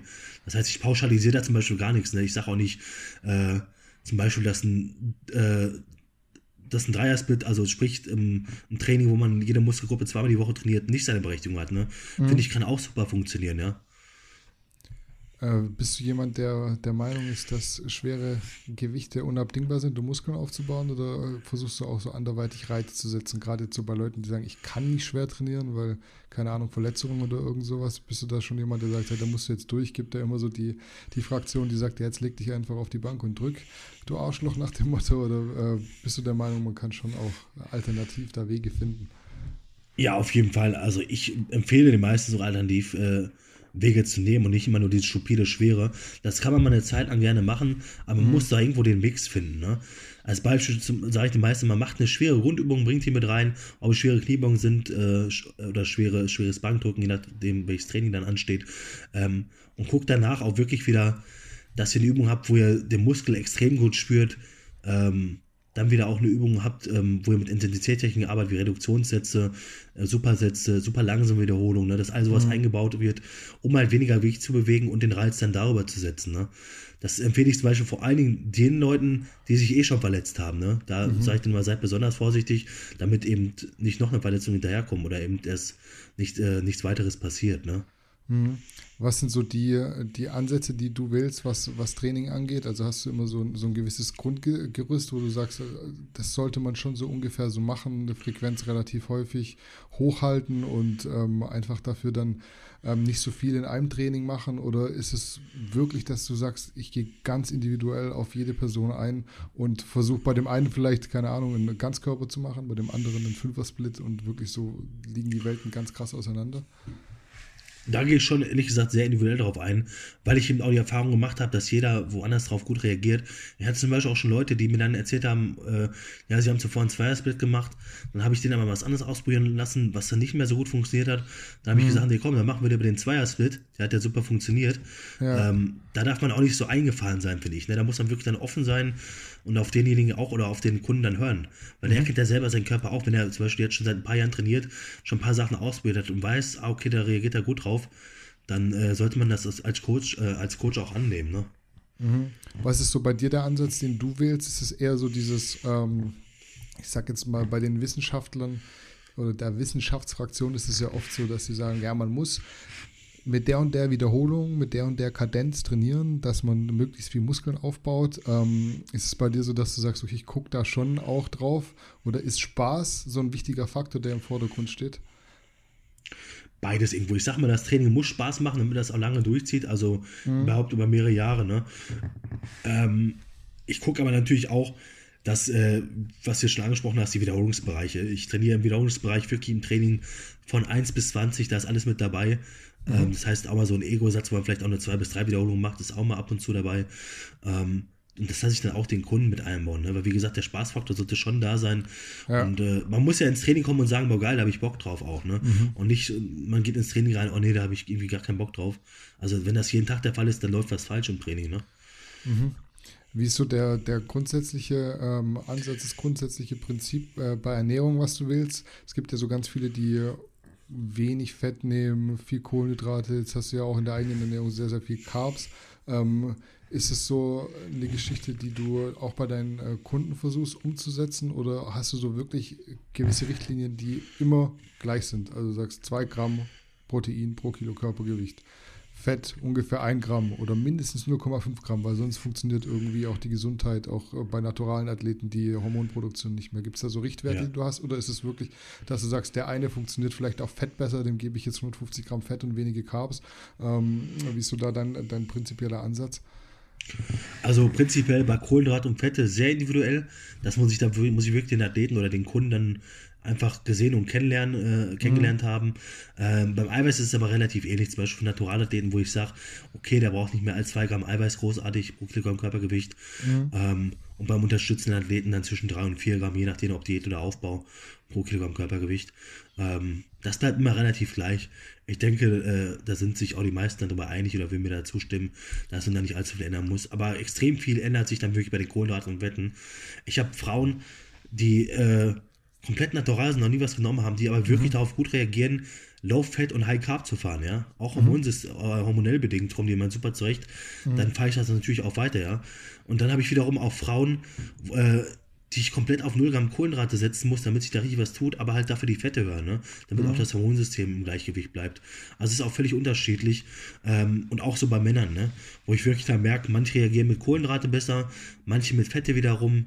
Ähm, da, dafür muss man aber den Athleten oder den Kunden, wie gesagt, einfach besser kennenlernen. Das mhm. kann man so pauschal gar nicht sagen. Ich kriege jeden Tag auf Instagram diese Fragen, ja, wie viel Kohlenhydrate ist, soll ich essen, wie viel Fette? Man kann natürlich ja. grobe Angaben geben, ja? ja, aber ob das dann funktioniert, genau das kann keiner, kann dir keiner vorhersagen, ja. Ja, wie sieht bei dir so der, der Kontakt aus mit einem mit Klienten, so 0815 Klienten, wenn wir den jetzt mal nehmen? Schickst du die vorher zum Arzt, lässt sie ein Blutbild äh, anfertigen oder ähm, wird da so eine ganz, ganz gründliche Anamnese gemacht und ähm, wie lange dauert es, bis, bis sich das eingependelt hat? Fuchst du dich da richtig rein? Ähm, oder ist da auch so, so viel Trial and Error? Wie ist da so dein, dein Vorgehen? Also erstmal genau, die Leute bekommen von mir einen Fragebogen, dass ich so viele Daten werbe von denen wie möglich. Ne? Ob es Gewicht mhm. ist, also Gewicht, Größe, Alter, ähm, ob die Vorerkrankungen haben schon mit der Schilddrüse, sowas will ich wirklich auch alles wissen. Ne? Das sind mhm. die grundlegenden Fakten. Was sie für einen Beruf machen, ob die da schon viel Bewegung mit drin haben. Ich ja. habe jetzt auch jemanden, der eine Vorarbeitung ist, der auf dem Bau arbeitet. Sowas muss natürlich alles mit einberechnen. Ne? Gerade wenn ja. du auf dem Bau arbeitest oder halt der andere, der, der nur im Büro sitzt. Ne? Das mhm. ist ein ganz, ganz großer Faktor auch, der entscheidend ist. Ähm, und dann frage ich die Leute, wie viel sie schlafen und so weiter. Das habe ich letztens auch einer Athletin gesagt, wie wichtig der Schlaf ist, ja. ja dann klar. hat sie mir gesagt, dass sie irgendwie nur drei, vier Stunden geschlafen hat und sie hat Wasser gezogen. Ich sage, ja, weil du zu wenig geschlafen hast, ja. ja. das ist dann wirklich auch der Fall. Es kommt dann hinterher auf so kleine Dinge an, wenn man halt äh, gerade in Wettkampfform kommen will. Da, da, müssen solche Parameter halt auch stimmen. Ähm, da gehe ich schon sehr genau darauf ein, auf die Leute. Und da muss man natürlich beobachten, wie reagieren die Leute, wenn ich den Pläne gemacht habe. Es kann nicht alles von Anfang an zu funktionieren. Ne? Da kann man mhm. sonst wie ein guter Coach sein. Man muss es halt beobachten und dann dementsprechend anpassen. Wichtig ist, dass der Coach dafür das Auge hat und dass er sieht, ah, okay, es geht in die richtige Richtung oder nein, das funktioniert nicht so gut, wir müssen das und das mal ändern und anpassen. Ne? Mhm. Und das ist dann bei mir immer der Fall. So arbeite ich mit meinen Leuten. Hm, hast du da häufig so äh, den Effekt, dass es den Leuten nicht schnell genug geht und die so ein bisschen anfänglich schon das Vertrauen verlieren und sagen so, jetzt haben wir schon zwei Wochen was gemacht, irgendwie geht es nicht vorwärts und du musst dann so sehr viel erklären und die Leute wieder so auf den richtigen Weg bringen? Das ist bei einigen auf jeden Fall auch der Fall. Ne? Gerade bei so Leuten, die noch nicht lange dabei sind, ähm, da ist es öfters der Fall. Leute, die aber schon jetzt mehrere Jahre im Bodybuilding sind, die dann wirklich wissen, dass es alles eine lange Prozedur ist, die hinterfragen das dann nicht mehr. Ne? Die vertrauen dann auch wirklich und sehen dann halt mit der Zeit auch die Erfolge. Ne? Mhm. Wie viele Kunden hast du aktuell parallel? Ich kann es gar nicht genau sagen. Ähm, ich glaube so 30, 40. Okay, ist es gut bewältigbar ja. oder würdest du sagen, das ist schon, ja. schon eine Herausforderung? Ich, es, ist, es ist immer viel zu tun auf jeden Fall. Ähm, ich habe aber irgendwo auch den Vorteil natürlich, dass ich nicht alle persönlich betreue. Das heißt, einige auch nur online. Ähm, mhm. Sagen wir zum Beispiel äh, 40% persönlich, 60% online. Mhm. Die, die, die ich persönlich betreue, ist natürlich noch mal ein bisschen aufwendiger. Mit denen treffe ich mich dann im Studio und so weiter. Dann quatscht man natürlich auch noch mal viel mehr, ne, wie das halt so ist, wenn man sich vor Ort sieht. Ähm, da geht halt wieder Zeit verloren. Ne? Dann müssen wir mit einem Kunden ein, zwei Stunden mit einer einzigen Kunden äh, direkt im Studio ne? und quatschen mhm. mit denen, machst Formcheck zum Beispiel. Ne? Mhm. Je nachdem, gerade vor allen Dingen, wenn du ihn dann noch nicht genau kennst, dann anfangs dauert das alles immer ein bisschen länger, um den äh, Kunden einfach besser kennenzulernen. Ne? Mhm. Hast du eine Obergrenze an Kunden, wo du sagst, mehr, mehr geht nicht, weil sonst leidet irgendwie der Support? Ja, das, das merke ich dann schon. Ne? Ich hatte meine Zeit lang noch mehr, ähm, wo es dann wirklich irgendwie so um die 60 waren, wo ich dann auch gemerkt habe, ähm, zu den Leuten, die, die, es nicht durchgezogen haben, mhm. äh, da habe ich dann auch ganz ehrlich gesagt, es macht keinen Sinn. Ne? Es ist ja. für mich dann auch keine gute Werbung. Klar, ich will irgendwo Geld verdienen, ist richtig, aber mhm. ich will auch hinterher ähm, sagen können, okay, den, den, gerade sind dann, wenn es um Wettkampfathleten geht, ich stelle zum Beispiel niemanden auf die Bühne, der nicht fertig ist. Dann sage ich den Leuten mhm. ganz ehrlich, nee, du startest nicht, warte noch mal ein Jahr und fertig. Ne? Da muss man auch so ehrlich mhm. sein, ähm, dass man sich dann dafür auch nochmal die Zeit nimmt. Und äh, ja, manchmal habe ich dann auch habe ich dann auch beendet, einfach wo ich gemerkt habe, die haben einfach nicht äh, die, die, Zahlen zwar, aber die machen einfach nicht das, was ich sage, ja, was man natürlich mit der ja. Zeit auch merkt, ja. Ist auch immer ärgerlich. Also ich kenne das selber, wenn man auch allein nur mal einem Kumpel einen Plan macht, kein Geld dafür verlangt. Ja, ist so ja. völlig, manchmal ist es völlig egal, ob jemand Geld dafür bezahlt oder nicht. Es regt dich selber auf, Ja. wenn derjenige es nicht umsetzt. Definitiv. Wie sieht dann so der Kontakt aus bei dir? Bist du so jemand, der dann auch mal auf die Finger klopft? Äh, hast du dann viele bei WhatsApp und dann schicken dir den ganzen Tag äh, irgendwie Sprachnachrichten, die äh, mehrere Minuten lang sind und du bist dann so echt äh, den ganzen Tag beschäftigt oder hast du dann auch mal eine ruhige Minute? Ja, du wirst lachen. Also es gibt solche und solche Leute immer. Ähm, ich habe wirklich richtig pflegeleicht Leute auch dabei. Die, die melden sich nur einmal die Woche mit ihren Updates, so wie es sei. Also es kann sich natürlich jeder auch zwischendurch melden. Aber es gibt wirklich diese pflegeleichten Leute, die sich dann einmal die Woche nur melden, schicken mir ein Update, äh, schreiben da drunter einen Satz und äh, wie es gelaufen ist und so weiter, genauso wie ich es mir vorstelle, was sie machen sollen. Und dann antworte ich drauf, passt dementsprechend die Sachen an und das war's dann. Ne?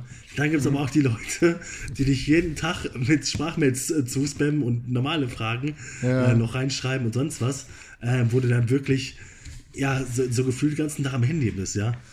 Und das, Kannst du das da wird noch- dann wirklich stressig, ja. Kannst du da noch ruhig bleiben? Also es gibt ja so Leute, die dich dann fünfmal fragen, ob jetzt auch Jasmin-Reis statt Basmati-Reis geht. äh, Oder Genau ob sowas meine ich halt, genau sowas, ja. Ja, ja. Und da Ich bleibe tatsächlich ruhig. mal sehr ruhig, ja. Ja. Das sind so Sachen, die äh, wirklich, glaube ich, so jeder immer gestellt bekommt. Auch von Leuten, wo man immer denkt, die haben es eigentlich schon so relativ gut kapiert. Die stellen dann teilweise Fragen oder die, äh, wo du dir dann selber denkst, eigentlich müsstest du das doch jetzt besser wissen. Aber da dann immer ruhig Genau das geht mir halt auch immer im Kopf vor. Ja. ja. Ja, okay. Ähm, äh, Training und Ernährung hätten wir dann so zumindest einigermaßen abgearbeitet. Ähm, jetzt steht ja äh, für dich, wie auch für viele andere Deutsche, die New York Pro als nächstes auf dem Plan. Ähm, wie ist Ja. es für dich? Was, mit was für einem Ziel fliegst du rüber in die USA? Äh, für dein, ich würde jetzt mal trotzdem sagen, richtiges Pro-Debüt, weil das andere war ja weniger geplant. Genau. Also wann kann man so Genau. von einem Erfolg sprechen jetzt in New York? Also, ganz ehrlich, ich gehe schon mit der Einstellung dahin, dass ich äh, als äh, bester Deutscher da abschneide. Okay. Das ist mein Ziel.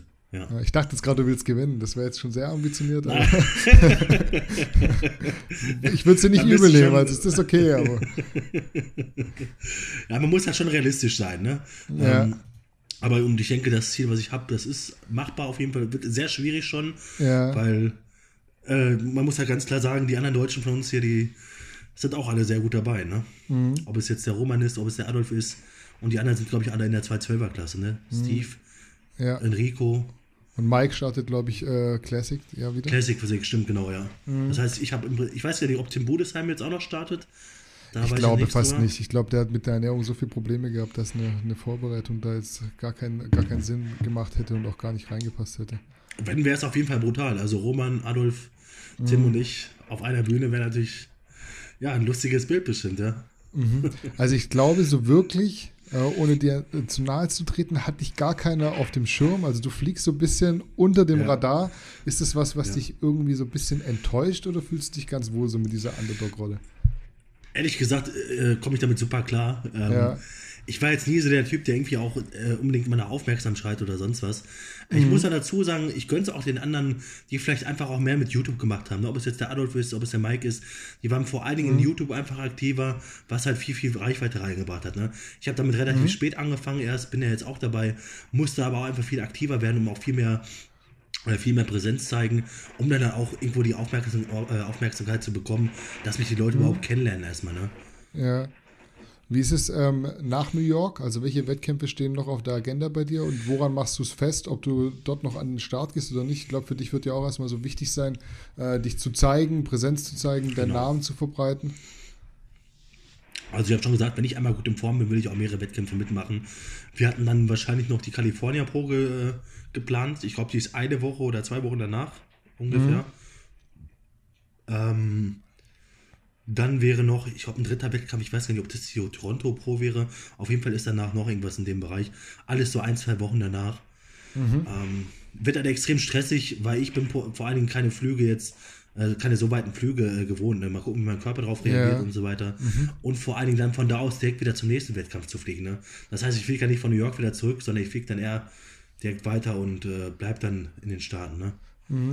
Ähm, Roman Fritz hat ja zum Beispiel gesagt, ich glaube, er macht fünf, sechs Wettkämpfe dieses Jahr. Ist das für dich auch so eine, so eine Möglichkeit, äh, so vorzugehen und ähm, vielleicht nicht dieses, aber auch nächstes Jahr ähm, die, die Qualifikation mal für den Mr. Olympia nach Punkten zu holen? Oder sagst du, ich will mich eigentlich eher fokussieren so auf ein, zwei Wettkämpfe und möchte dann auch in absehbarer Zeit mal gewinnen und sonst will ich eigentlich jetzt nicht unbedingt nach Las Vegas, wenn ich äh, über, keine Ahnung, vier, fünf Wettkämpfe Punkte gesammelt habe.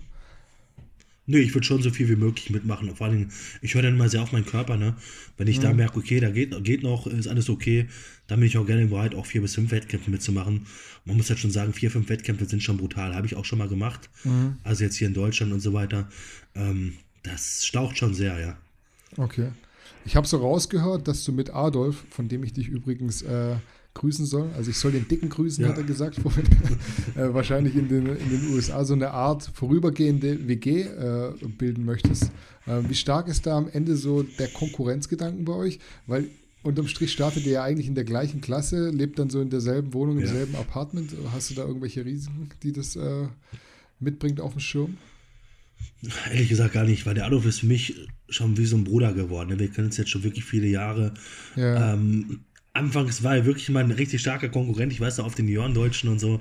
Wir ja. haben uns immer angeguckt und ich glaube, wir haben uns, wir wussten, ja, keiner wusste halt, was einer von einem denkt, bis wir ja. uns dann halt mal persönlich unterhalten haben und wir uns wirklich auf Anhieb super verstanden haben und dadurch dann eine richtige Freundschaft entstanden ist. Ne? Mhm. Ähm, ich war letztens erst mal beim Adolf, hab bei dem ein paar Tage übernachtet, haben wir ein bisschen mhm. Material gedreht für YouTube. Und ich sehe das super entspannt. Wenn er die beste Form abliefert, äh, das, ne, dann ist es auch völlig gerechtfertigt, dass er dann vor mir platziert wird. Ja. Absolut kein Problem mit. Selbst wenn er nicht in, äh, in, in besserer Form ist, trotzdem vor dir landet, bist du ja nicht böse, weil am Ende ist ja ein subjektiver Sport, so kampfrig, da kannst du irgendwie nichts dazu, oder? Ah ja, klar, eben, genau. Wenn die halt seine, äh, seinen Look eher sehen wollen als meinen, bei den Amis mhm. weiß man ja nie so, ne? Das ist, was die ja. halt eher favorisieren, ist immer schwierig dann, ne? Was willst du bringen? Was willst du in New York bringen? Setzt du auf Härte, wirklich? Komplett? Mm, bei Milos ist immer so ein Ding, er sagt, er hat mir selber schon geschrieben, bei den Amis muss ich auch ziemlich voll und prall kommen.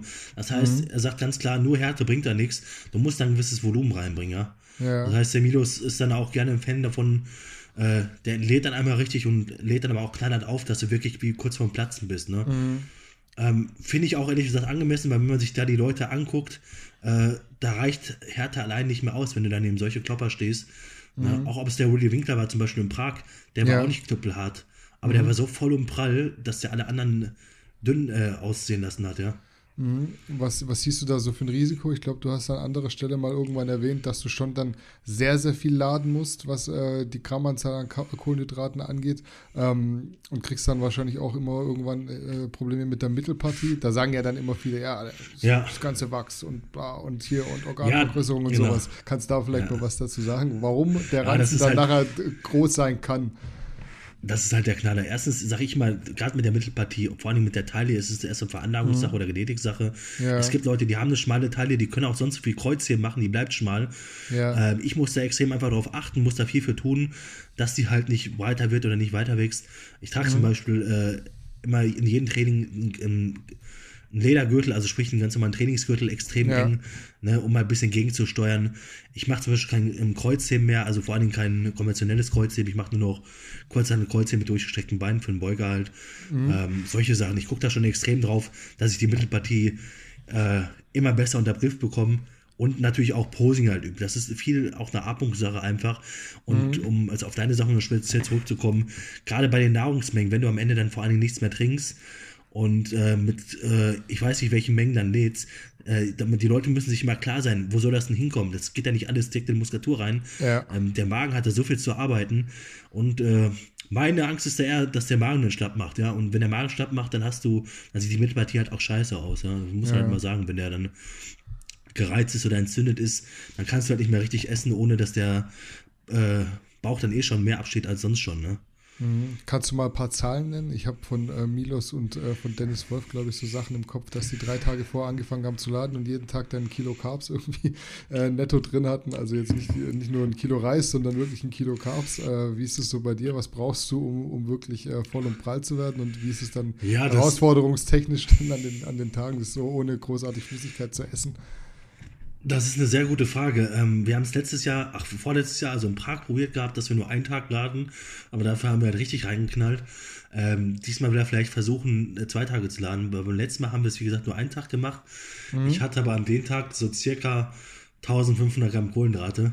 Also, das war schon, äh, es war eklig. Ich hatte am Ende, ich musste am Ende noch ein Schiebmüll machen. Ich hatte keine Hunger mehr auf Schiebmüll so richtig, ja. ja Die Pommes habe ich dennoch so gegessen, ja. ja. Also, ähm, ja, deswegen haben wir uns diesmal wahrscheinlich dann, oder werden wir uns dafür, dazu entscheiden, eher zwei Lage, äh, Ladetage zu machen, mhm. aber dann lieber ein bisschen runterfahren mit den Kohlenhydraten, ne? Dass der Körper mehr Zeit hat, das aufzunehmen. Weil, wie du schon gesagt hattest, auf der Pro-Show war ich halt nochmal wesentlich härter und da ja. hat man ja gemerkt, da kam alles an. Die Haut hat sich immer mehr zusammengezogen, also es kam erstmal richtig alles an. Und das war genau das Ding. Ähm, einen Tag vor dem Wettkampf, also einen Tag vor der Amateurshow, habe ich halt geladen. Einen Tag später war es dann nicht so, wie ich es haben wollte, aber dann der, zwei Tage später war es dann äh, schön auf dem Punkt. Streifen im Arsch kam raus und so weiter. Deswegen, aus, äh, deswegen sind wir zum Schluss gekommen, lieber vielleicht zwei Tage Zeit nehmen und die Menge aber gar nicht erhöhen, ne? halt einfach nur ja. die Zeit geben dann auch wirklich. Ne? Was isst man da? Also isst du da Reis, isst du Reiswaffeln, also noch ekliger quasi? Ja, ich esse Reis, Reiswaffeln, ähm, bisschen Marmelade dabei, Honig dabei, Datteln, mhm. ähm, was haben wir noch? Bisschen, ganz, ganz wenig Fleisch und Fisch, Eiweiß halt ziemlich gering halten. Ja. Ähm, das war es auch schon größtenteils, wenn ich ehrlich bin. Also wie, ist ein extrem Wie lange geht's gut? Ne? Wie lange geht es noch gut? Also bis wie lange äh, schmeckt es noch, wenn man dann so irgendwie Carb äh, äh, entladen ist und eigentlich schon Bock hat, dann äh, was zu laden? Und wann, wann, hast du dann irgendwie keinen Bock mehr drauf? Ab welchen Mengen? Also so, so ein Kilo Reis geht immer gut rein, aber ab dann wird es halt eklig, ne? Okay. Also wenn du, wenn, du wirklich entladen bist, dann hast du ja. auch Bock, ein Kilo Reis zu essen. Ja. Und nach einem Kilo sagst du dann wirklich, äh, es reicht langsam auch, ne? Mhm. Wenn du jetzt äh, dir was wünschen könntest, welchen Platz du in, in New York mitnimmst, was würdest du sagen, ist so dein, dein Ziel? Wann wärst du wirklich zufrieden? Ich weiß, zufrieden ist immer so ein großes Wort, aber wann würdest du sagen, boah, wenn das klappen würde, dann äh, könnte ich mir auch schon überlegen, einfach nach Hause zu fahren und sagen, so, hey, geil, alles erreicht äh, und gut für, für jetzt erstmal. Also erstmal, egal wie es ausgeht, welchen Platz ich machen würde, weitermachen würde ich so oder so. Ne, selbst wenn ich richtig gut platziert wäre, würde ich für trotzdem okay. noch mehrere Wettkämpfe mitnehmen. Ähm, was ich mir aber sage, was eine ziemlich gute Platzierung schon wäre für den ersten richtigen Pro-Kampf bei der New York Pro, ist in der Top 10 zu landen. Mhm. Ne, ich denke, das wäre schon ein sehr gutes äh, Erfolgserlebnis. Weil das ist, man muss immer bedenken, das ist der drittgrößte Wettkampf auf der Welt im Bodybuilding, ja. ja. Das äh, haben viele dann nicht im Auge. Und wenn man sich da schon unter die Top 10 platziert, dann weiß man schon mal, okay, es geht in die richtige Richtung, ne? Mhm. Mit was willst du punkten? Mit, welch, mit welchen Stärken? Und wo, wo würdest du jetzt sagen, okay, da muss ich vielleicht gucken, dass ich es posing-technisch äh, ein bisschen äh, kaschiere, wo meine Schwächen sind, im Gegensatz jetzt gerade so im Vergleich mit, mit den deutschen Konkurrenten, so äh, Adolf Burkhardt und Roman Fritz. Ja. Du hast ja zumindest meiner Meinung nach einen sehr, sehr starken Rücken und auch eine sehr, sehr starke Rückseite allgemein, auch wenn deine Beine vielleicht nicht so breit sind wie bei, bei Adolf, ähm, so vom Gefühl her, aber es wirkt so optisch sehr harmonisch und äh, auch der Rücken ist meiner Meinung nach eine ganz klare Stärke. Ja, genau. Und deswegen denke ich vor allen Dingen, dass ich mit der Rückenansicht allgemein punkten werde. Mhm. Ähm, Rücken Doppelbizeps-Pose oder allgemein die Rückenpose, dass ich da meine Punkte auch holen werde. Ähm, allgemein werde ich natürlich gucken, dass ich ein gutes Mittelding aus Fülle und Härte reinbekomme. Ne? Das mhm. heißt, man muss natürlich nicht einfach nur prall kommen, man muss ja natürlich eine gewisse Härte mitbringen, dass das Mittelding einfach stimmt. Ne? Ja. Das ist natürlich immer schwierig zu, äh, schwierig zu timen, dann genau auf den Punkt hinzubekommen, aber das ja. ist halt das Ziel. Äh, wo ich kaschieren muss, ist dann halt eher in den Frontposen, um die, gerade Bauch-Beinpose, um die Taille irgendwie schmal wirken zu lassen. Ja. Oder halt alles andere ist dann so prall und voll, dass die Taille halt dazu, äh, äh, dadurch äh, automatisch mal wirkt. Ne? Mhm. Wie man halt zum Beispiel beim Jay Cutler äh, mal damals gesehen hat, der hatte nie eine schmale Taille, aber irgendwann hatte der so eine Schulterbreite ja. und alles war so kompakt halt, dass die Taille dann im Prinzip, also da fällt es dann nicht mehr auf. Ne? Ja, der war in der Schulter schon ultra breit. Also das kannst ja. du schon gut, äh, gut kaschieren, wenn du, wenn du wirklich ja. obenrum auch äh, ordentlich draufpackst. Ja, genau. Wobei ich, jetzt, wobei ich jetzt sagen muss, dass ja, es ist immer so ein großer Kritikpunkt mit der Taille, aber ich finde die jetzt bei dir auch nicht so mega schlimm, wie die teilweise, teilweise äh, hingestellt wird von vielen Kritikern. Würdest du sagen, ist das wirklich so ein Ding, wo du so megamäßig dran arbeiten musstest oder wird da so gern auch mal übertrieben? Gerade auch halt, ja. wenn du so viele Mengen essen musst, so 1500 Gramm Kohlenhydrate am Tag, das ist so, dass dann der Bauch nicht mehr flach ist irgendwann, ist ja irgendwann auch äh, logisch. Erstens das und ich denke, da viele übertreiben das schon. Vor allen Dingen, man muss halt immer abwiegen, Off-Season und Diät. In der Diät sieht das Ganze halt wieder ganz anders aus, ne? vor allem mhm. zum Wettkampf hin. Das heißt, wenn ich jetzt 10, 15 Kilo weniger wiege, geht natürlich auch ordentlich was an der Taille runter oder generell in der Mittelpartie, ne? Ja. so wie es halt auch sein soll. Wenn ich natürlich voll, voll gefressen in der Off-Season stehe, gut, dann kann es natürlich manchmal äh, unvorteilhaft aussehen, ganz klar. Ne? Braucht man nicht drum herum zu reden. Ähm, aber in der Diät, wenn man da wirklich das Posing richtig übt, die Atmung richtig unter Kontrolle hat und äh, ja, dann, krieg, dann bin ich da schon fest von überzeugt, kriege ich da wieder ein gutes Ergebnis hin. Mhm, würde ich auch sagen. Also ich wünsche euch, äh, beziehungsweise dir im Speziellen, äh, da alles Gute. Und es bringt mich dann auch schon so zu meiner letzten und vielleicht auch äh, sehr perspektivischen Frage. Also wenn ich dich jetzt im Februar 2021 nochmal in den Podcast einladen würde, falls äh, dazwischen jetzt es sich nicht mehr ergibt. Welche Punkte würdest du sagen, müssen auf deiner To-Do-Liste abgearbeitet sein? Also sowohl, sowohl privat, aber auch äh, beruflich natürlich, was so den, den Sport angeht? Ja, beruflich, also was den Sport angeht, erstmal ähm, will ich schon sagen, dass ich jetzt meine Shows erfolgreich abgewickelt habe. Egal, ob es jetzt die vorderen Plätze waren, ähm, dass ich wirklich 2021 sagen kann, ich habe eine gute erste Profisaison hingelegt, habe äh, für mich das meiste erstmal rausgeholt und dann, dass ich für 2021 äh, mal gucken kann, dass ich auf die Olympia-Quali äh, hinarbeite, egal ob durch Punkte oder sonst was, ne? Mhm. Ähm, wirklich Step by Step beim Ziel. Ähm, beruflich würde ich dann sagen, dass das Ganze einfach weiterhin äh, so gut entfaltet und so gut aufgebaut wird, jetzt was das Coaching angeht. Ähm, bin ich sehr zufrieden mit. Ne? Mhm. Ne, hab also wirklich jede Menge zu tun, läuft gut, die Leute sind zufrieden und ähm, ja, das kann gerne so weitergehen. Das ist ein gutes Stammbein für mich und äh, ja, dass ich sponsortechnisch natürlich auch noch weiterhin gut aufgestellt bin. Ne? Mhm. Okay, Wahrscheinlich gibt es bald noch ein paar Neuigkeiten, dass ich okay. noch einen Sponsor dazu bekomme. Okay. Ähm, ist jetzt auch noch nichts Offizielles, das heißt, kann ich jetzt hier noch nicht preisgeben. Okay. Und dann sieht das Ganze auch nochmal ganz, also nochmal ein gutes Stückchen anders aus. Mhm, also von meiner Seite werden wir dann durch. Ich gebe aber in dem Zusammenhang nochmal an dich ab, weil du sagst ja, du hast äh, Coaching am Start. Vielleicht kannst du mal den Leuten nochmal ein paar ausleitende Worte mit auf den Weg geben. Wenn du keine hast, dann kannst du gerne sagen, wo man dich finden kann, was man bei dir so äh, geboten bekommt, was Coachings angeht, wo man dich erreicht, was es für Pakete gibt und auch YouTube und Instagram-Präsenz natürlich äh, gerne nochmal darauf aufmerksam machen.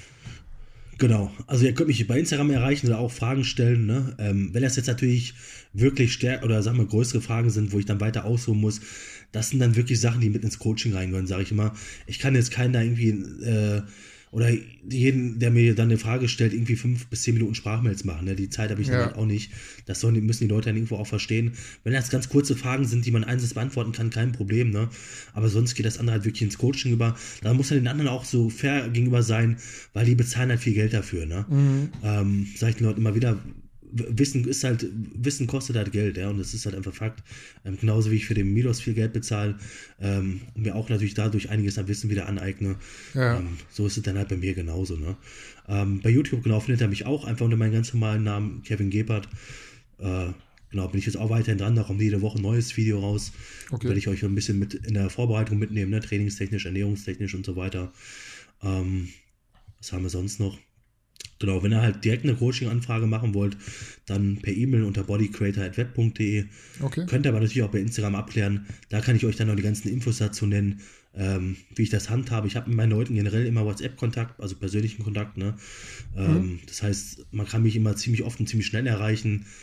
Und äh, ja, wer dann Interesse daran hat, kann man persönlich quatschen, ob es dann ein Online-Coaching wird oder halt ein Coaching vor Ort, also mit persönlichen Treffen wird, was dann halt äh, hier in der Umgebung stattfindet. Ich bin aus Bochum. Ne, für die Leute, die aus der Umgebung sind, macht sich natürlich auch immer ein persönliches Coaching dann äh, vom Vorteil. Ich habe aber auch viele Leute, muss ich sagen, die von weiter weg kommen und trotzdem, die ich trotzdem persönlich betreue. Das heißt, es kommen mittlerweile sogar Leute aus Bayern zu mir. Okay. Und ich bin immer sehr erstaunt, wenn die dann fünf Stunden zu mir fahren, ja. zum Formschick und so weiter, ja. Also ja, das ehrt mich dann natürlich auch, ja. Mhm. Und ähm, ja, ich versuche natürlich jeden dann an sein Ziel zu erreichen, egal, aber auch Hobbysportler oder Wettkampfsportler. Ne? Ich finde mhm. immer, wir arbeiten ja irgendwo an das gleiche Ziel. Jeder will seinen Körper verbessern. Der eine in den Ausmaß, der andere in den Ausmaß, aber irgendwo hat ja jeder so das äh, gleiche Ziel in der Hinsicht. Ne? Ja, definitiv. Deswegen. Gut, wenn du nichts mehr hast, dann können wir langsam zum Ende kommen. Ihr habt es gehört, äh, wo ihr Kevin findet, wenn ihr ihn äh, finden wollt, dann auf YouTube, auf Instagram und natürlich auch für Coaching-Anfragen an äh, bodycreator.web.de war es, oder? Genau. Alles klar. Genau, also, war richtig die E-Mail-Adresse. Ja, schon mal vielen Dank für deine Einladung erstmal. Sehr und, ja, gerne. freue ich mich auf Feedback. Ich bin gespannt, was die Leute zu sagen zu haben oder kommentieren zu haben. Und ja, in diesem Sinne, schönen Abend noch. Ganz genau, also in diesem Sinne, wir sind äh, für heute durch. Lasst uns gerne äh, Kommentare da. Äh, lasst die Daumen genau. glühen, sage ich mal so schön. Gebt dem Kevin ein nettes Feedback oder auch ein konstruktives Feedback. Muss ja nicht gerne. immer nur alle so mega positiv sein, aber ich denke, wir haben so eine äh, sehr authentische und äh, gute Folge auf die Beine gestellt. Wir hören uns an dieser Stelle nächste Woche mit keinem externen Gast wieder, soviel ich weiß, sondern mit Marcel. Deswegen schreibt uns mal gerne auch ein paar Fragen oder Themen schon mal in die Kommentare. Ähm, dementsprechend sind wir für heute erstmal raus. Ich danke dir nochmal sehr herzlich für deine Zeit, Kevin. Ist jetzt auch schon äh, 22.40 Uhr, wie ich sehe. Deswegen, ähm, wir haben da äh, auf jeden Fall hart Gas gegeben bis spät äh, in den Abend. Ja. Ähm, vielen Dank ähm, und ähm, wir schauen mal, was das Feedback macht. Danke auch. Ciao. Ciao, ciao. Macht's gut.